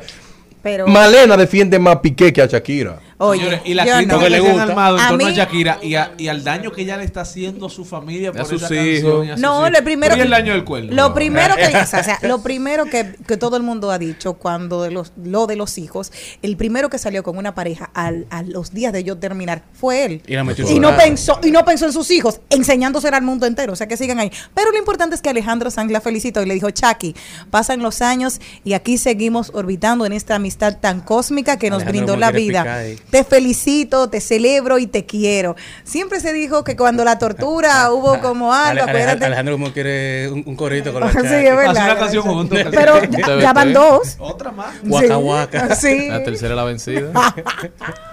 Póngame mi cancioncita de Shakira. Te felicito que bien actúas. De eso no me cabe duda. Con tu papel continúa. Te queda bien ese show. Te felicito que bien actúas. De eso no me cabe duda. Con tu papel continúa. Te queda bien ese show. Te felicito. Buenas vibras, vidas que hicieron caminos. I have a dream that one day this Personajes, Que en todo ser humano hay grandeza, que en todo ser humano hay potencial. hombres y mujeres cuya estrella brilla sobre nosotros. bibliotecas. Es exactamente como he conocido África, a través de los libros. Buenos ejemplos, buenas vidas. Venimos con una hermosa historia de una jovencita de apenas 13 años que ya está cambiando el mundo. ¿Cómo tú puedes cambiar el mundo? Con tu entorno, con lo que te queda cerca, con tus vecinos, con tu edificio.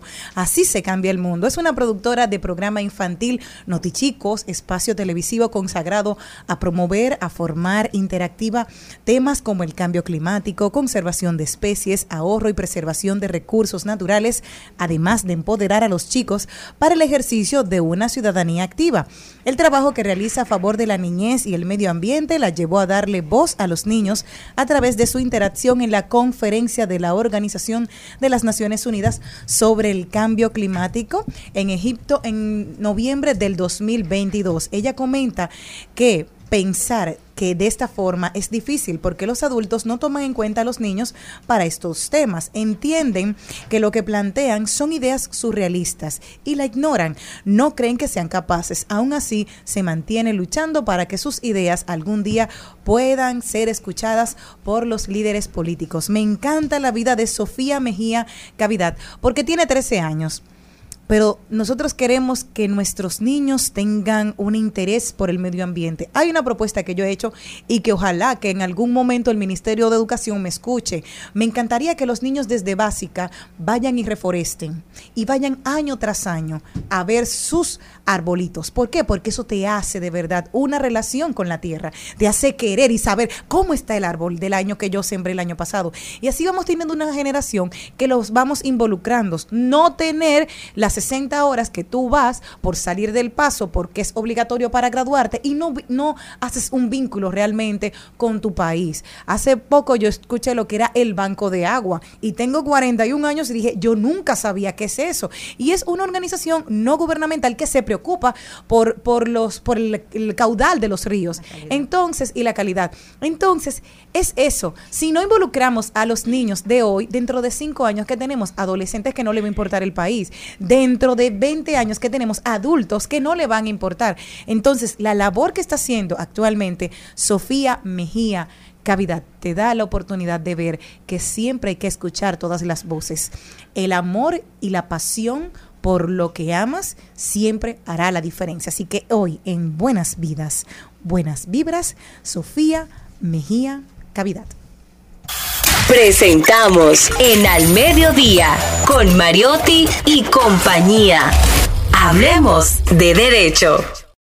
Sonja Uribe está con nosotros directamente desde Legality RD. Sonja, ¿cómo estás? Hola, buenas tardes, muy bien, encantada de estar aquí con ustedes compartiendo nuevamente. Nosotros felices de tenerte como siempre. Sonja, cuéntame, hoy venimos a hablar de los derechos de los usuarios en las tarjetas de crédito. ¿Cuáles son esos derechos? Porque a veces Y existe. uno cree como que el único derecho que tiene es al uso, ¿verdad? Y apagala. Pues sí, realmente muchas veces tenemos informaciones muy limitadas con el tema de las tarjetas de crédito. Ordinariamente conocemos que pagamos intereses, que pagamos comisiones, que pagamos mora, pero no sabemos también por qué se sobrevienen esos, esos cargos a las tarjetas y cuáles serían los mecanismos que tenemos precisamente para nosotros lograr eh, tener una mejor salud financiera y poder respaldar nuestros derechos en los bancos. Es importante que al momento en que una persona obtiene una tarjeta de crédito se generan dos tipos de obligaciones. Una obligación con cargo al tarjeta viente, que es la de protección de ese instrumento de pago que ha sido entregado, y una por parte de los bancos, que es la o de, o de la entidad emisora, que es precisamente la de seguridad y dependiendo del tipo de obligaciones que, o, eh, que- o faltas que, que se cometa, ya sea de parte del tarjeta viento o de parte de la institución financiera, pues se podrían generar algunos derechos o algunos inconvenientes. En el caso de los eh, de los tarjetavientes, que es lo que vamos a hablar aquí hoy, es importante que se sepa que los y cuando usted hace un uso de una de una tarjeta de crédito, usted tiene la posibilidad y tiene la, la forma de hacer diferentes tipos de reclamos. ¿Por qué? Porque tal y como estableció la Suprema Corte de Justicia en una reciente sentencia de finales del, año pasado, los bancos tienen la obligación de proteger el, uso de la tarjeta. No es solamente que si tú, la, que, que, que, pa- que pases, si tú ves que en un momento determinado y haciendo un, eh, algo práctico, si tu tarjeta ha sido utilizada varias veces y, y, y- y- se te hacen consumos que son irregulares, que no son, que no se corresponden con tu historial y el banco autoriza esos pagos, usted puede hacer una reclamación. También en el caso de que usted vaya a un establecimiento comercial y que, y que eso es muy frecuente, que por el uso de la tarjeta de crédito se le quiere imponer un cargo adicional por su uso, eso tampoco está permitido en lo que es el reglamento de, del usuario de, tarje- de, de tarjeta viente. Si tú vas a un establecimiento, por ejemplo, y te dicen a ti, bueno, si tú me vas a pagar con tu tarjeta de crédito, yo te voy a cargar un 5%. Según el reglamento de los usuarios de tarjeta de crédito, eso está prohibido. Tampoco te pueden hacer cargos eh, por, eh, o ponerte una limitante de que no, si, si tú vas a consumir 200 pesos, Muchos que hacen eso. sí, y eso está prohibido en el reglamento. 5%, un 10%. Bueno, eso está prohibido en el reglamento hacer ese cargo extra. ¿Y qué uno hace en esos casos? Excúsame. En ese cargo tú Como lo que tienes, como usuario tú lo que tienes es que reportarlo obviamente a tu institución bancaria y ahí si tú recibes un cargo extra por eso, entonces tú haces esa reclamación por ese cargo extra si es que tú te ves compelido a utilizar la tarjeta, porque muchas veces estamos en lugares donde no tenemos efectivo y se nos hace obligatorio utilizar la tarjeta. Entonces eso está prohibido que se haga y entre lo que es la el, el convenio que se hace entre la institución financiera y el afiliado a esa tarjeta, eso está establecido claramente que esos esos eh, eh, esos cargos están prohibidos. Y el banco está obligado ante una reclamación del tarjeta viente a reembolsar ese cargo en lo que es tu consumo y a la vez se puede el banco a su, a su vez con el afiliado puede deducir ese costo que le ha eh, que le que le ha causado al tarjeta viente el haber tenido esa tarjeta. También vamos a sitios donde te dicen que el pago mínimo eh, que para tú poder utilizar la tarjeta de crédito son 200, 300, 400 pesos. También en el reglamento del tarjeta viente eh, no existen esos cargos mínimos que te tienen que imponer para el uso de la tarjeta. Una pregunta que me hace aquí un, Mm. un fans del programa. Él dice que en caso de que Mm. una persona no pague su tarjeta, se le puede embargar. Mira, eso es bien importante porque en caso de que una persona no pague su tarjeta y esa persona no haya hecho ningún tipo de reclamación por un consumo irregular o no haya hecho nada, sino que haya aceptado que el consumo es así, realmente sí existe, y esa es la sentencia precisamente de que, que emitió la Suprema Corte de Justicia, la posibilidad de que te hagan un cobro, un cobro. El problema aquí es el cargo de la prueba. Porque el la Suprema ha establecido que las disposiciones de 1315 del Código Civil, que se llama de la de, de- de la prueba, eh, o sea, el que el que exige una obligación en justicia debe de probarla, exige que tú pruebes realmente que el consumo se realizó en el caso de que tú no estés de acuerdo con el mismo o, o no lo hayas reconocido. Entonces, ¿cuál es la prueba del consumo? La prueba del consumo, según lo que establece el reglamento del tarjeta viente, es que tienen que presentar el voucher firmado por ti o la transacción electrónica realizada por ti. Entonces es una prueba que tiene que hacerlo. Y si el establecimiento o el lugar donde se hizo el consumo no logra demostrar mediante la prueba, la presentación del voucher o de la o de la acreditación electrónica de que tú realizaste ese consumo, pues el banco está obligado a reembolsarte ese dinero y a, y a devolvértelo. eh, para atrás, pero realmente lo que se hace es que, porque es un, eh, el, el- eh, las tarjetas de crédito es un préstamo de consumo, vamos a decirlo así. Entonces lo que hay que es eh, iniciar un proceso ante como un cobro de peso eh, normal y habitual ante lo que es los tribunales eh, correspondientes y ahí verificarlo con el tema de que el banco tiene que, que tiene que hacer eh, la prueba de que realmente el consumo fue realizado por la persona propietaria de la, de la de dicha tarjeta. Pero en este caso, que. Héctor es quien hace la pregunta, se refiere, es que en caso, por ejemplo, a mi hermano hace unos meses, él tuvo una situación con una tarjeta de crédito porque él pensó que la había cancelado, en fin, y seguía entonces creciendo. El punto está que cuando llegó como a 40 mil pesos la deuda, ellos le llevaron una carta a mi casa, a, mi, a la casa de mi mamá. Entonces ahí fue el que él se enteró que entonces tenía esa deuda, pero ellos nunca se pusieron en comunicación con él. O Bueno. quizás ellos tenían un número de teléfono porque él había cambiado de teléfono como hace un año aproximadamente y no tenían contacto alguno y le llegó una carta a la casa con esa deuda que él tenía de la tarjeta. Entonces, en, en esos casos que, por ejemplo, mi hermano no aparezca o quizás que se haya mudado y la carta entonces le llega a otra persona, el banco tiene derecho entonces el día que lo localice de quizás eh, a, a apoderarse de una propiedad o, o de algún material de esa persona. Tú has dicho dos cosas, dos cosas que es importante que inclusive todos lo tomen en cuenta. derecho, A veces, a veces hay una presunción que yo cancelé una tarjeta de crédito. Esas presunciones de cancelación no existen. Usted cuando va a cancelar una tarjeta de crédito por cualquier motivo, usted tiene que comunicar por un medio fehaciente al banco su decisión de retirarse de esa tarjeta. Entonces, a partir de que tú le notificas al banco de que no quieres seguir, entonces el banco está en la obligación de, de- y, y- tú, obviamente, de pagar los consumos que ya realizaste o lo que se encuentran en tránsito. Entonces el banco está en la obligación de, de, de, realmente de cancelar la tarjeta. Entonces, o sea, no es que yo pienso que lo hice, yo debo de tener una prueba, pero lo hice. Entonces, si el banco ha iniciado un proceso y tiene un documento, tiene una sentencia que tenga el carácter, eh, que sea firme, el carácter ejecutoria, obviamente en cualquier momento que esa persona tenga una propiedad como cualquiera y como pasa de manera ordinaria en los cobros de peso, tú podrías ejecutarla sobre cualquier bien o sobre cualquier cuenta que esa persona tenga en un momento determinado. Entonces, realmente es una posibilidad que está en los bancos porque, vuelvo y te repito, es un crédito que el, el banco siempre va a tener ahí presente. Soñé, entonces, ¿cómo uno hace valer sus derechos cuando uno entiende que han sido lacerados por la entidad que emitió la tarjeta de crédito? ¿Cómo uno hace que, que lo respeten?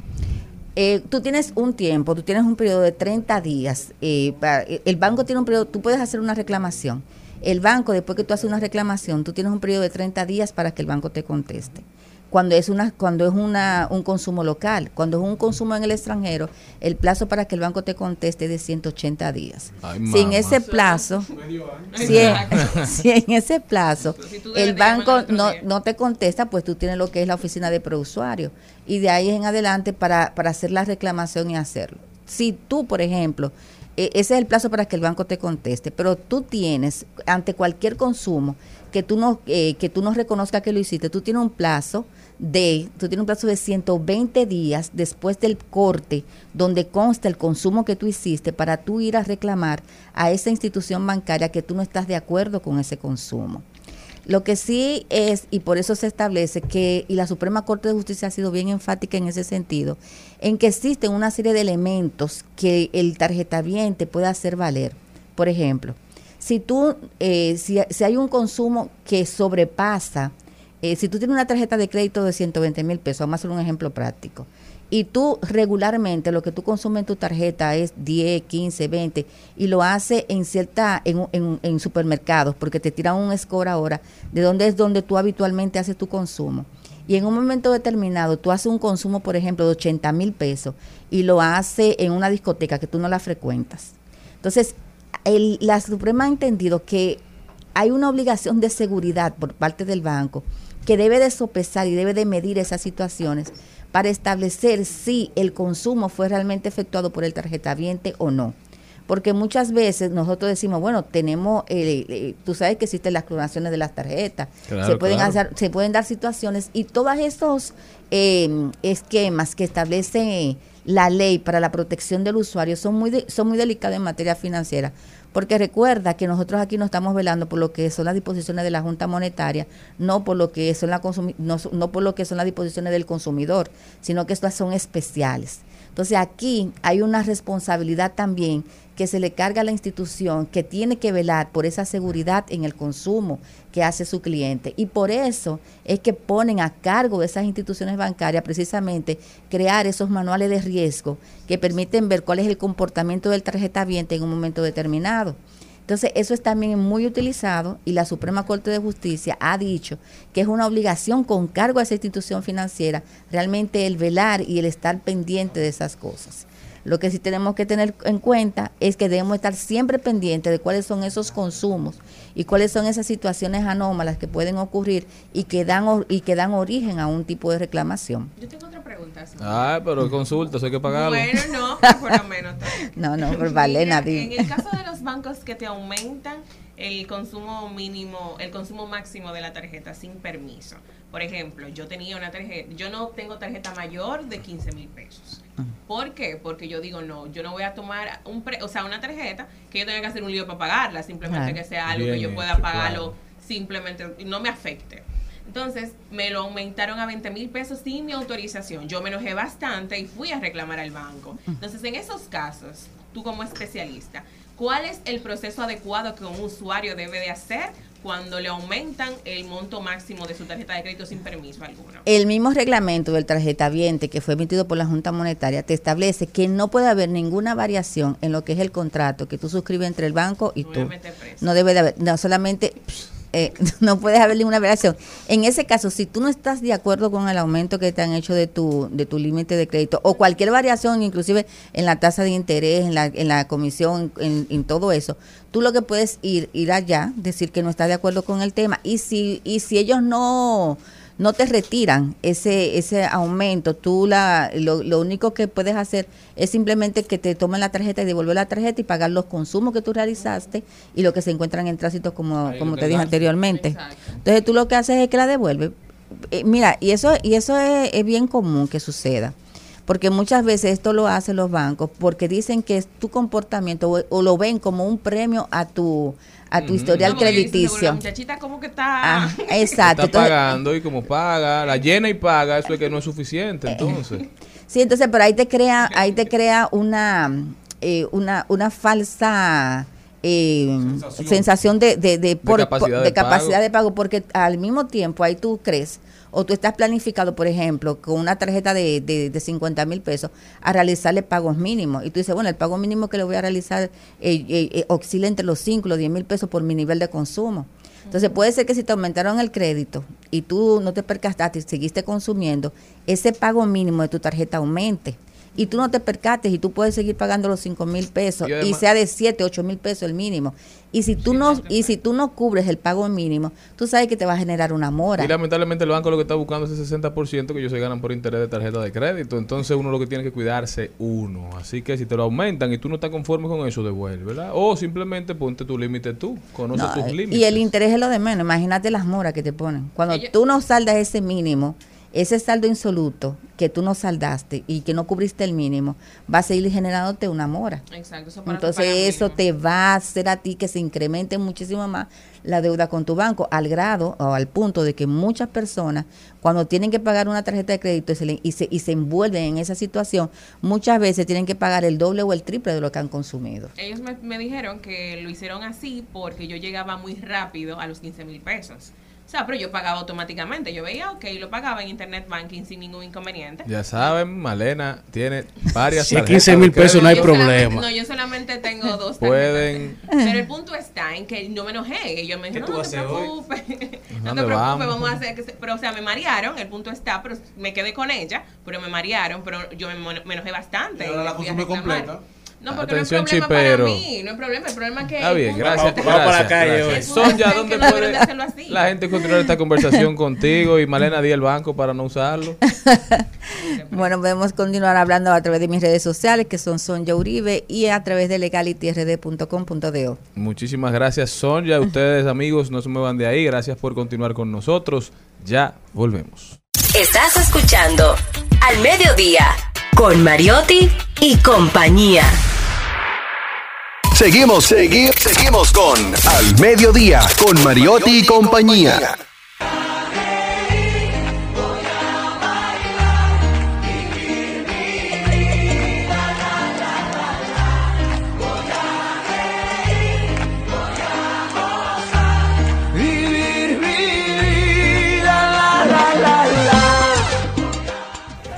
Y quien está viviendo su vida feliz y alborotado es Marc Anthony con su cuarta boda. Feliz, mi amor. Dayanara Torres, J-Lo, Shannon de Lima. Sin embargo, les cuento de que hay un, un acuerdo prenupcial para que ellos llegaran al altar. ¿Ustedes firmarían algún acuerdo prenupcial? Claro. Se ha casado cuatro veces. Yo firmé uno y no me casé. Y el de, lo- el de los cuartos es él. Claro. Pues les cuento que el artista puertorriqueño Marc Anthony y la reina de belleza paraguaya Nadia Ferreira habrían firmado un acuerdo prenupcial que supuestamente estipula que la modelo recibirá 25 mil dólares de parte del cantante mientras esté soltera en caso de que exista un divorcio. Si tienen hijos, la cifra sería determinada por la corte. A ella le sale mejor quedarse soltera sin hijos que teniendo hijos con él que lo, que lo determine la corte. ¿Por qué? Qué. Porque en el caso de Dayanara Torres, que ya tiene dos hijos, la corte fijó en 13 mil eh, dólares mensuales la- el gasto de los dos hijos, por lo cual eso fue lo que pasó. En el caso de J. Lo, como los dos eran famosos, el, el acuerdo prenupcial de ellos fueron 18 mil dólares por sus mellizos Max y M. ahí Sin embargo, tienen que darle a él. ¿Y dónde es que esos muchachos la más, espérate, sin embargo, la más afortunada fue Shannon de Lima. Que Shannon de Lima. 18 mil para Cristian Pero con Shannon él no Oye. Shannon de Lima fue inteligente. No parió, pero dijo, a ella le que pasó. La más afortunada fue Shannon de Lima, quien Mark Anthony le pagó 10 mil dólares mensuales durante tres años y le dejó dos apartamentos en Miami, mientras ese acuerdo obliga a la venezolana a abstenerse de hablar de lo vivido con su ex Mar Anthony es un esposo. hombre que puede casarse y divorciarse porque las mantiene a todas. Sin miedo al éxito. Claro, porque hay una balsa Dios. loco que se casan y se divorcian y no, Y no, quieren, mantener- no quieren mantenerse ni ellos. Ni los hijos, andan ellos que lo andan buscando los abogados. Pero, Pero, si te fijas, va ascendiendo la, manuten- la manutención de cada uno. Entonces la que se salvará será la de ahora. Bueno, Que no depende. divorcie. que dicen Ah, bueno, que tú no, sabes claro. que Lo que estaba pasa ahí. es que la mamá es la que más lo ama. Eh, hay unos rumores que sí, que sí, pues está embarazada, que si no. Eh, ella dijo, yo quiero tener muchos hijos, o sea que tiene que empezar ahora. No sé. Pero mientras tanto le salen, si se divorciaran, son 25 mil no canoas en inglés. Mira, 25 mil en inglés.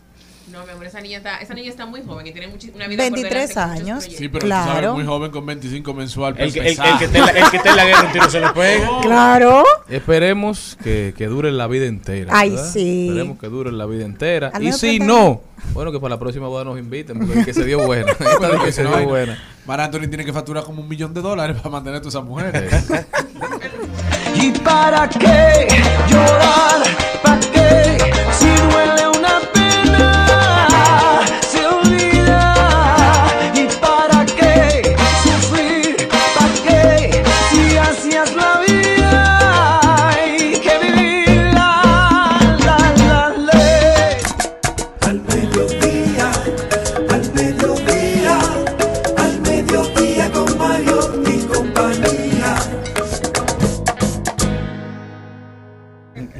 Erickson Duverger está con nosotros a traernos los códigos digitales. Erickson, ¿cómo estás? Bienvenido. Muchas gracias. Ahí está dura esa corbata. Gracias, hermano. Su orden. Sí, por porque es que ayer vino con una... Es verdad, está complicado. también. Para que me la, para que la usa cuando me invite al podcast a hablar de Rubirosa. No es de Rubirosa el podcast. Ah, bueno, pero ¿qué es lo que está pasando? Bueno, del podcast que hemos hablado hoy también. Pero este, este tema me llama mucho la atención, eh, porque en estos tiempos se está hablando de que todo el mundo está haciendo un podcast, que el podcast incluso se ha convertido en una burla a nivel internacional, porque en las películas le hacen la pregunta a la gente, ¿qué tú eres? De, yo soy youtuber, Yo soy podcaster. podcaster. O sea, Ajá. es como la, la carrera de, de esta década. Eso es Y cierto. tú me vienes a hablar entonces del fin de los podcasts. Exacto, esa es la pregunta que se, nos, Ok. nos estamos haciendo ahora.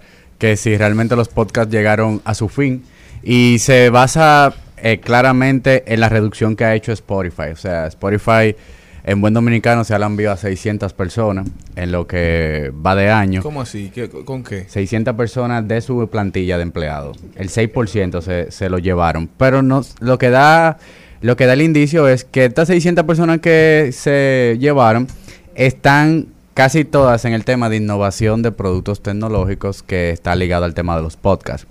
Y también se llevaron a la líder, que fue la, la chica que invirtió casi un, bi- un, millo- un- un billón de dólares en tema de promoción de los podcasts, que se llama Down Ostroff. Y ella era la líder y también se la llevaron. Esa fue la que le dio lo- los 20 millones de dólares a Joe Rogan. Exacto, a. Joe Rogan, la que hizo el acuerdo con Megan y Larry, la que hizo el acuerdo con eh, Michelle y Barack Obama, y esa se la llevaron. Entonces, estamos viendo cómo Spotify está haciendo una desaceleración grandísima a nivel de podcast. ¿Por qué? Lo primero es que la creación de nuevos podcasts redució en un 80%. O sea, Post pandemia. 80 hay 80% menos podcast de lo que antes se hacía. Exacto, si antes se hacían mil, ahora solamente se están haciendo 200 podcasts nuevos. Eh, la cantidad de nuevos episodios Y ha la bajado razón muchísimo. por la que se redujeron no, no, no se Sí, sabe. eh, hay algunos indicios que dicen que es más difícil mantener un podcast que mantener una comunidad digital en TikTok, en Instagram. O sea, crear Lleva episodios, mucho claro, contenido. hasta más inversión económica. Exactamente. Entonces, la tasa de deserción es muy alta. Muchas personas arrancan y no llegan ni siquiera a un episodio número Ah, eso 10. sí, eso sí. Entonces, eh, a eso súmale que como hubo un volumen tan alto en pandemia de nuevos podcasts, creo que en pandemia hubieron 30 millones de nuevos episodios. O y al final esa gente estaba trancada, esa gente estaba sin oficio, viendo esto como una fa- quizá una modalidad de hacer dinero. Exacto. Y entonces todo el que empezó en pandemia no necesariamente le ha dado la continuidad, por eso se evidenció ahora el declive. Entonces, Exacto. Y no solo por la parte del creador de contenido, sino también los usuarios que estaban en su casa, lo oían, que quizás ahora que volvieron a su vida cotidiana, no tienen el tiempo de darles ese- esa audiencia o Claro. esos views. Entonces, a eso como dijeron lo- la gente de Facebook, entonces cometieron el error de creer que los números de pandemia eran para siempre e invirtieron a largo plazo. Entonces, Exacto. como que eso no iba a cambiar nunca. Fue un pico que la gente entendía que era una tendencia que iba siempre a la alza y ahora cayó. Pero también yo entiendo que pasa que los podcasters entendían que podían tener remuneración de sus podcasts. Cuando vieron que la plataforma Spotify no le estaba generando el income, comenzaron a irse a otras plataformas, a YouTube. Sí, porque algo que afectó específicamente a Spotify, a los que estaban en Spotify, fue la exclusividad de la plataforma. Exacto. Porque algo que ayuda mucho a, a- a un podcast es tener multiplataforma, que el que te ve en YouTube te ve en YouTube, el que te ve en Spotify te ve en Spotify, y en las otras herramientas que hay para podcast. Porque tú no Exactamente. limitas a tu audiencia a una específica. ¿Qué pasa? Eh, en varios foros, que a eso que a eso que vengo más a hablar, sobre porque yo entiendo que ha cambiado, no, no, no va a ser el fin, pero ha cambiado la manera en que estamos consumiendo podcast, porque hay tantos podcasts generando contenido para las plataformas que nosotros consumimos habitualmente. O sea, fíjense que en su feed de 10 publicaciones que uno ve, hay 3 o 4 que son cortos de un podcast, o que son subtitulados de un podcast, o una opinión de un podcast. Entonces, consumimos tantos cortos de podcast Que ya tú no quieres escuchar el que no episodio escuchamos el episodio completo. Ya tú sabes, es como un trailer de una película. Pierde, pierde la esencia, ya la gente no quiere dedicarle una hora. Exactamente. Hay podcasts que duran una hora. Ey, la parte más importante. O sea, ya, porque antes tú tenías el hábito, ok, sale todos los martes mi, mi podcast favorito. Eh, los martes yo no me escucho. Exacto, pero ahora tú tienes 10 o 15 podcasts que también son interesantes, que te están lanzando cortos de 30 y un minuto diario. Tú consumes 10 o 15 minutos solamente de cortos y no estás yendo a la plataforma del, de Spotify a consumirlo entero. Entonces Spotify está como que, ok, está subiendo mi audio para acá, pero no, No- estoy, no, no está mi audiencia aquí. Pero también, por ejemplo, esos podcasts que publican, lo publican en YouTube, lo publican en Instagram, lo publican en Spotify, o sea, hay que como que te, te lo dan por todos los lados. Claro. Y también quizás debilita una de esas plataformas. Que se supone que Spotify es la madre, porque se supone que podcast es solo audio, pero también tú me estás dando video, pero también me da corte en, en- en- Pero que la gente comenzó a exigir más de los. Eso es lo que pasa. La gente quería. Y, y se han beneficiado mucho por el tema del Patreon. Exacto. O sea, que tú lo quieres ver eh, en video. O sea, si se supone ver en video. eh, paga, paga un fee mensual. ¿Quieren Apoya, apoya la causa. Contenido exclusivo. Exactamente. Yo. Bueno, como están que estos los podcasts podcasts. al principio, parte de su esencia era que algo no tradicional. Ya a la industria estar estandarizando, si está evolucionando, ya un podcast es un medio, vamos a decir, que se está convirtiendo en lo radio. normal. Es Claro, la nueva la radio. normalidad. Exactamente, eso es lo que yo siento que se está convirtiendo. El podcast ya no es algo disruptivo, Exacto, ya no es algo... lo- nuevo normal. Es mainstream, o sea, es, es el contenido base, para sacar, incluso se están pensando los podcasts ahora para todas las plataformas. Y se- y Fíjense. se está empezando co- co- co- dándole espacio de los anuncios, que era algo que no era normal. O sea, entonces un Exactamente, podcast duraba 30 minutos, una hora, era una hora sin anuncios. Ya, ya la gente está, cuando hace un podcast, pensando Pausas. que duramos 20 minutos, hacemos una pausa comercial. ¿Tú sabes lo que no me gusta? La producción de podcast. O sea, que la gente produzca el podcast, que se sienta trabajado. Sí. El podcast a mí me gusta eh, que sea como algo orgánico, que tú y yo nos sentamos, tenemos una conversación random, sin necesidad de llevar un guion con un tema en medio, Claro. eh, principio y final. No, nada que ver. Dame conversación, aunque nosotros terminemos hablando de lo, de lo mismo que empezamos. O sea, Lo que pasa parece que no hay tantos románticos como tú y yo. Sí, pero hasta cierto punto era parte del encanto. Quizás Sí, cuando se fue pero siento que ese romanticismo cuando se se, ha ido. las empresas, cuando porque las empresas exigen también Claro. resultados.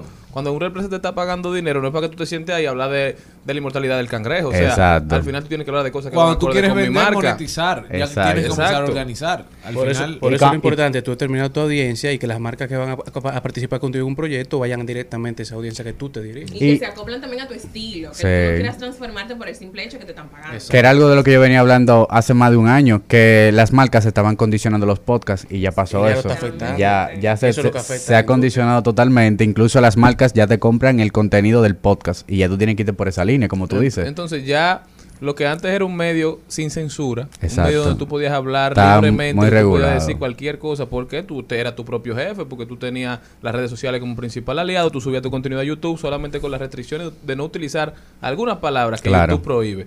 Pero ahora ya tú tienes un editor, digamos, porque esa marca que te está dando un dinero por tú tener su botella en la mesa, por tú tener su marca abajo, Ujú. ya te está exigiendo a ti algún Pero tipo también de control. recuerda que los podcasts no iniciaron como un tema de monetizar. No, Al principio no, era como una era- rebeldía al sí, sistema. exactamente. Era no censura. Era No. como democratizando el derecho a darme información. O sea, tú no me quieres en tu emisora, tú no me quieres en tu canal. Bueno, yo tengo YouTube ahora, tengo una cámara y yo voy a decir lo que me da mi Y gana. la gente viene aquí. Y, y pues no sé si ustedes vieron el documental de, de Playlist, el de Claro, Spotify. el de Spotify. Fíjense que siempre hay como ese sueño de que yo voy a poder crear contenido con libertad. Pero al final, Sí. tú, tú vienes La siendo el último de la fila, te dan dos centavos de dólares por cada episodio, entonces tú dices, marca, ven a mí. O sea, dame lo que tú entiendas, yo hago lo que trabajo. O sea, que al final yo entiendo que eh, se esperaba, o sea, esos picos tan grandes y esos cambios tan grandes a nivel de comunicación, al final vuelven y cobran su, su forma. Eh, entiendo, como tú dices, que se está volviendo ya un, un, un medio, por decirlo así, casi tradicional, muy convencional, no es tan disruptivo. Y la manera en que lo estamos consumiendo ha cambiado bastante. Que se van a mantener, claro está. Pero estamos viendo cómo Spotify, desde Spotify, que entendía que ese era su producto unicornio, que ese era su producto que le iba a traer todos los income y demás, han desacelerado totalmente. Y es muy difícil que ya veamos en el corto plazo producciones súper costosas como la de Michelle Obama, como la de Joe Rogan, porque ya los presupuestos no se están yendo para allá. Sí, pero yo creo que vale la pena mencionar que hay que observar que los podcasts que son verdaderamente exitosos a nivel mundial son los que mantienen cierta esencia Claro. de eso que comentaban tú y Malena. Porque esos podcasts nuevos duran poco tiempo y quizás no duran, no, la gente no lo, a- lo asume como debe asumirlo, como asume el de Joe Rogan, como Sí, asume claro. un Drink y que ha cambiado mucho, solamente-. O sea, son podcasts que todavía mantienen esa esencia de lo que es, nos sentamos aquí y vamos a tener una conversación y podemos desviar la conversación, pero aquí no hay un guion que vamos a estar siguiendo. Claro. Pueden haber pequeños segmentos de pequeñas preguntas que son interesantes, que porque tú estás aquí queremos sacarlas, pero no es que tenemos un guion de que este, es la lin- este Y lineamiento. que así la gente conversa. Cuando uno conversa con una gente, uno conversa así, tirando Y eso es, esto es interesante porque un podcast lo que tú buscas es otra perspectiva de esa persona que va a un programa de radio y siempre dice lo mismo. Aquí tú estás viendo de otro pincel, de otro panorama. Mira, nosotros tenemos unas amigas que empezaron un podcast hace un tiempo. Ya creo que no lo están haciendo. ¿Cómo se llamaba? El podcast de, de la Esther muchacha. y compañía. Sí, eh, no recuerdo ahora cómo se Pero llama. fue súper famoso. Tenemos otra amiga, se llama Nicole Rizik, que tiene el club de las 4 AM. Sí. Eh, creo. Pero el de las muchachas era muy interesante porque ellas son un grupo de amigas que se sentaban a hablar y hablaban de todo lo que le pasaba, de su día y al final la- la- los comentarios de su de la audiencia que crearon, de su comunidad, era yo me siento como que estoy con mis amigos en una mesa, yo me siento como que estoy parte y eso era lo que le gustaba a la gente al final. Que lo que está eh, dentro de lo que eh, están saliendo en estos estudios es que esos podcasts que comenzaron así se agotaron de temas. Entonces, a veces tú caes o otra por la vez. falta de monetización la vida se impuso porque que, que creo que fue lo que les pasó a ella. Al final todas con sus vidas todos con sus trabajos no podían juntarse a grabar una vez a la semana. Y al final hay que crear contenido de calidad porque Es mucha el gente está creando contenido. Muy de calidad. Exactamente, el tema de la calidad. Por ejemplo, tú puedes empezar un podcast con un celular Ujú. Ustedes dos conversando, pero entonces más adelante viene la Tiene que competencia. evolucionar. Exacto. Sabes que el audio no es el mismo. Por ejemplo, el último episodio que tú y Ramón tuvieron fue en un carro con- que estaban conduciendo. y- Estaba fatal. Horrible eso, Carpool pero- karaoke. Pero uno que Gracias sabe, por ejemplo, decírselo en, en público. En No, público. menos motivar a En Radio. Nacional. Es que. Entonces, Ya lo sabemos, ok. pero, pero tenemos entonces comparaciones con episodios anteriores que Claro. hemos tenido en estudios profesionales. Claro. Esas amigas de Cristian y Charlene que quizás ellas empezaron random, pero entonces más adelante quieren hacer algo mejor y después quieren grabar. Y el estudio cuesta. Y el estudio cuesta, la edición cuesta y también sacar el tiempo para eso cuesta mucho. Claro. Y al final por eso que la gente se va siempre a querer mon- monetizar. No, y también cuando uno dice que en un podcast no hay producción, el tema de producción es la conversación que tú llevas en el episodio, pero tras cámara tiene que haber un con la producción. Claro. O sea, en el caso de ella, si el el problema era grabar semanal, ah, vamos a hacer un episodio mensual. O sea, es tu estructura, analizar todos esos puntos de detalle, porque el- la producción sí tiene que estar tras cámara. Erickson, entonces, Él no ¿cuál, lleva el guion. ¿cuál tú sientes que es el próximo paso, Erickson? ¿Dónde se van a enfocar los creadores de contenido ahora? Porque el podcast aparentemente, lo que has dicho tiene mucho sentido, está muriendo de éxito. Porque se ha hecho tan exitoso que ya no... Y es parte no- de la radio. Exacto, que ya Uno no... lo escucha en el carro, Su elemento diferen- diferenciador diferencia. lo ha ido perdiendo. El tema es que la tecnología también ha llevado lo- los podcasts a que no haya tema diferenciador con la radio. O sea, aquí podemos tener este mismo espacio y tener una conversación como si fuera un podcast, también subirla a Spotify, también subirla Que a YouTube, estamos, o sea- también hacer un Patreon, o sea, que nos La propuesta de valor ya no Claro, ha, ha cambiado mucho. No, yo lo que entiendo es que van a seguir desapareciendo los podcasts que no tienen una visión clara, podcasts que hasta la fecha no han podido tener un modelo de negocio rentable. Pero ya los podcasts que están establecidos no creo que vayan a desaparecer, porque lo que tú dices, se han vuelto eh, cotidianos, o sea, de, de cierta manera convencionales, monetizan y por qué desaparecer. O sea, lo que sí yo entiendo que ese fervor de que todo el mundo creaba un podcast y que todo el mundo... porque eso es cuarto, vamos No, eso ya... Cualquier grupo de amigos que daba mucha risa. No, no. Y no, yo no, creo no, también que no la sociedad, por ejemplo la dominicana, no puedo hablar de otras, no hemos sido considerados con los podcasts, no Sí. hemos asumido el Sí. tema del apoyo. Por ejemplo, Sergio Carlos hizo eh, el Noti y recibió mucho apoyo, claro. el Antinoti, y recibió mucho apoyo de- en Patreon. Pero el Panda, me imagino, recibe mucho apoyo porque es un Son podcast los- los famoso. principales. Es como los Vivendi también de nosotros. Nosotros no somos como tan de esa, de esa cultura. Ahora, lo que sí hemos, nosotros somos unos tigres. Nosotros le cogimos el, el flow a la estética del podcast y ahora Ya. todos los videos o sea, se ven como podcast. Pero ya para Y funcionan. concluir, Y no soy la que para darle apoyo también a, la- a las personas dominicanas que están haciendo podcastitas, dos podcasts dominicanos que a ti te gustan y que tú consideras que están haciendo un buen trabajo. Bueno, las últimas dos semanas me tiré un reguero de episodio de peso pesado. Duro, es duro. Ese podcast, ah, pesado, tú ves, ellos hicieron su modelo de negocio claro. Tienen su, tienen su muy definido los invitados que llevan. Eh, y, la nivel de producción tan uno a, o sea, ese podcast no va a desaparecer. Y al-. Exacto, y algo que Piano, tienen, por ejemplo, pesos pesados, es que hacen temporadas, ¿me entiendes? Entonces, ellos ya tienen, Son cinco episodios esta temporada. cogieron el mismo tema de la televisión, vamos a hacer un programa de temporada, vamos a llevarlo al tema podcast, ya ellos saben su 10 próximos invitados y Y te da organización. Erickson, Erickson Dubert, llegue con nosotros. Erickson, ¿cómo puede la gente continuar esta conversación contigo? Arroba Erickson Duvergent en todas las redes sociales. Ya saben, señores, denle follow para que sepan lo que está pasando en el mundo. Al mediodía, al mediodía, al mediodía con Mario y compañía. Le damos la bienvenida a Angelita García de Vargas. Ahora nos vamos directamente a reflexionar para cerrar este programa por todo lo alto con Doña Angelita. Bienvenida. Hola, muy buenas tardes a todos los radios oyentes y a ustedes en especial. Es indispensable aprender a discernir entre lo que me conviene y lo que no me conviene.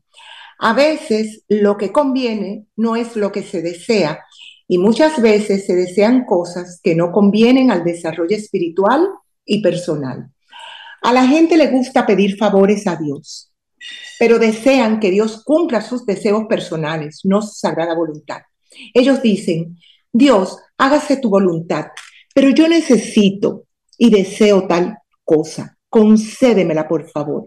A veces el individuo desea lograr ciertos objetivos que sin darse cuenta será la causa de su fracaso en la vida. Por eso hay que usar siempre el razonamiento y no dejarse llevar por el sentimiento o la emoción al desear o tratar de obtener algo. Lo único digno de pedir a Dios es conocimiento, sabiduría y autorrealización. Hay que saber discernir entre las necesidades verdaderas y las aparentes. ¿Y qué es discernir? Discernir es la, es la facultad de escoger o seleccionar aquello que más conviene a nuestra vida en forma objetiva, sin que tome parte en la decisión nuestros deseos personales, nuestras emociones o nuestros sentimientos. Así finaliza en el día de hoy mis reflexiones desde mi alma, desde mi amor, Angelita García de Vargas. Gracias. Muchísimas gracias, doña Angelita. Siempre precisa, siempre positiva. Muchísimas gracias por estar con nosotros reflexionando desde el alma. Y muchísimas gracias a todos ustedes por habernos acompañado. Hasta mañana, pueblo dominicano. Si Dios quiere. Hasta aquí, Mariotti y compañía. Hasta aquí, Mariotti y compañía. Hasta mañana.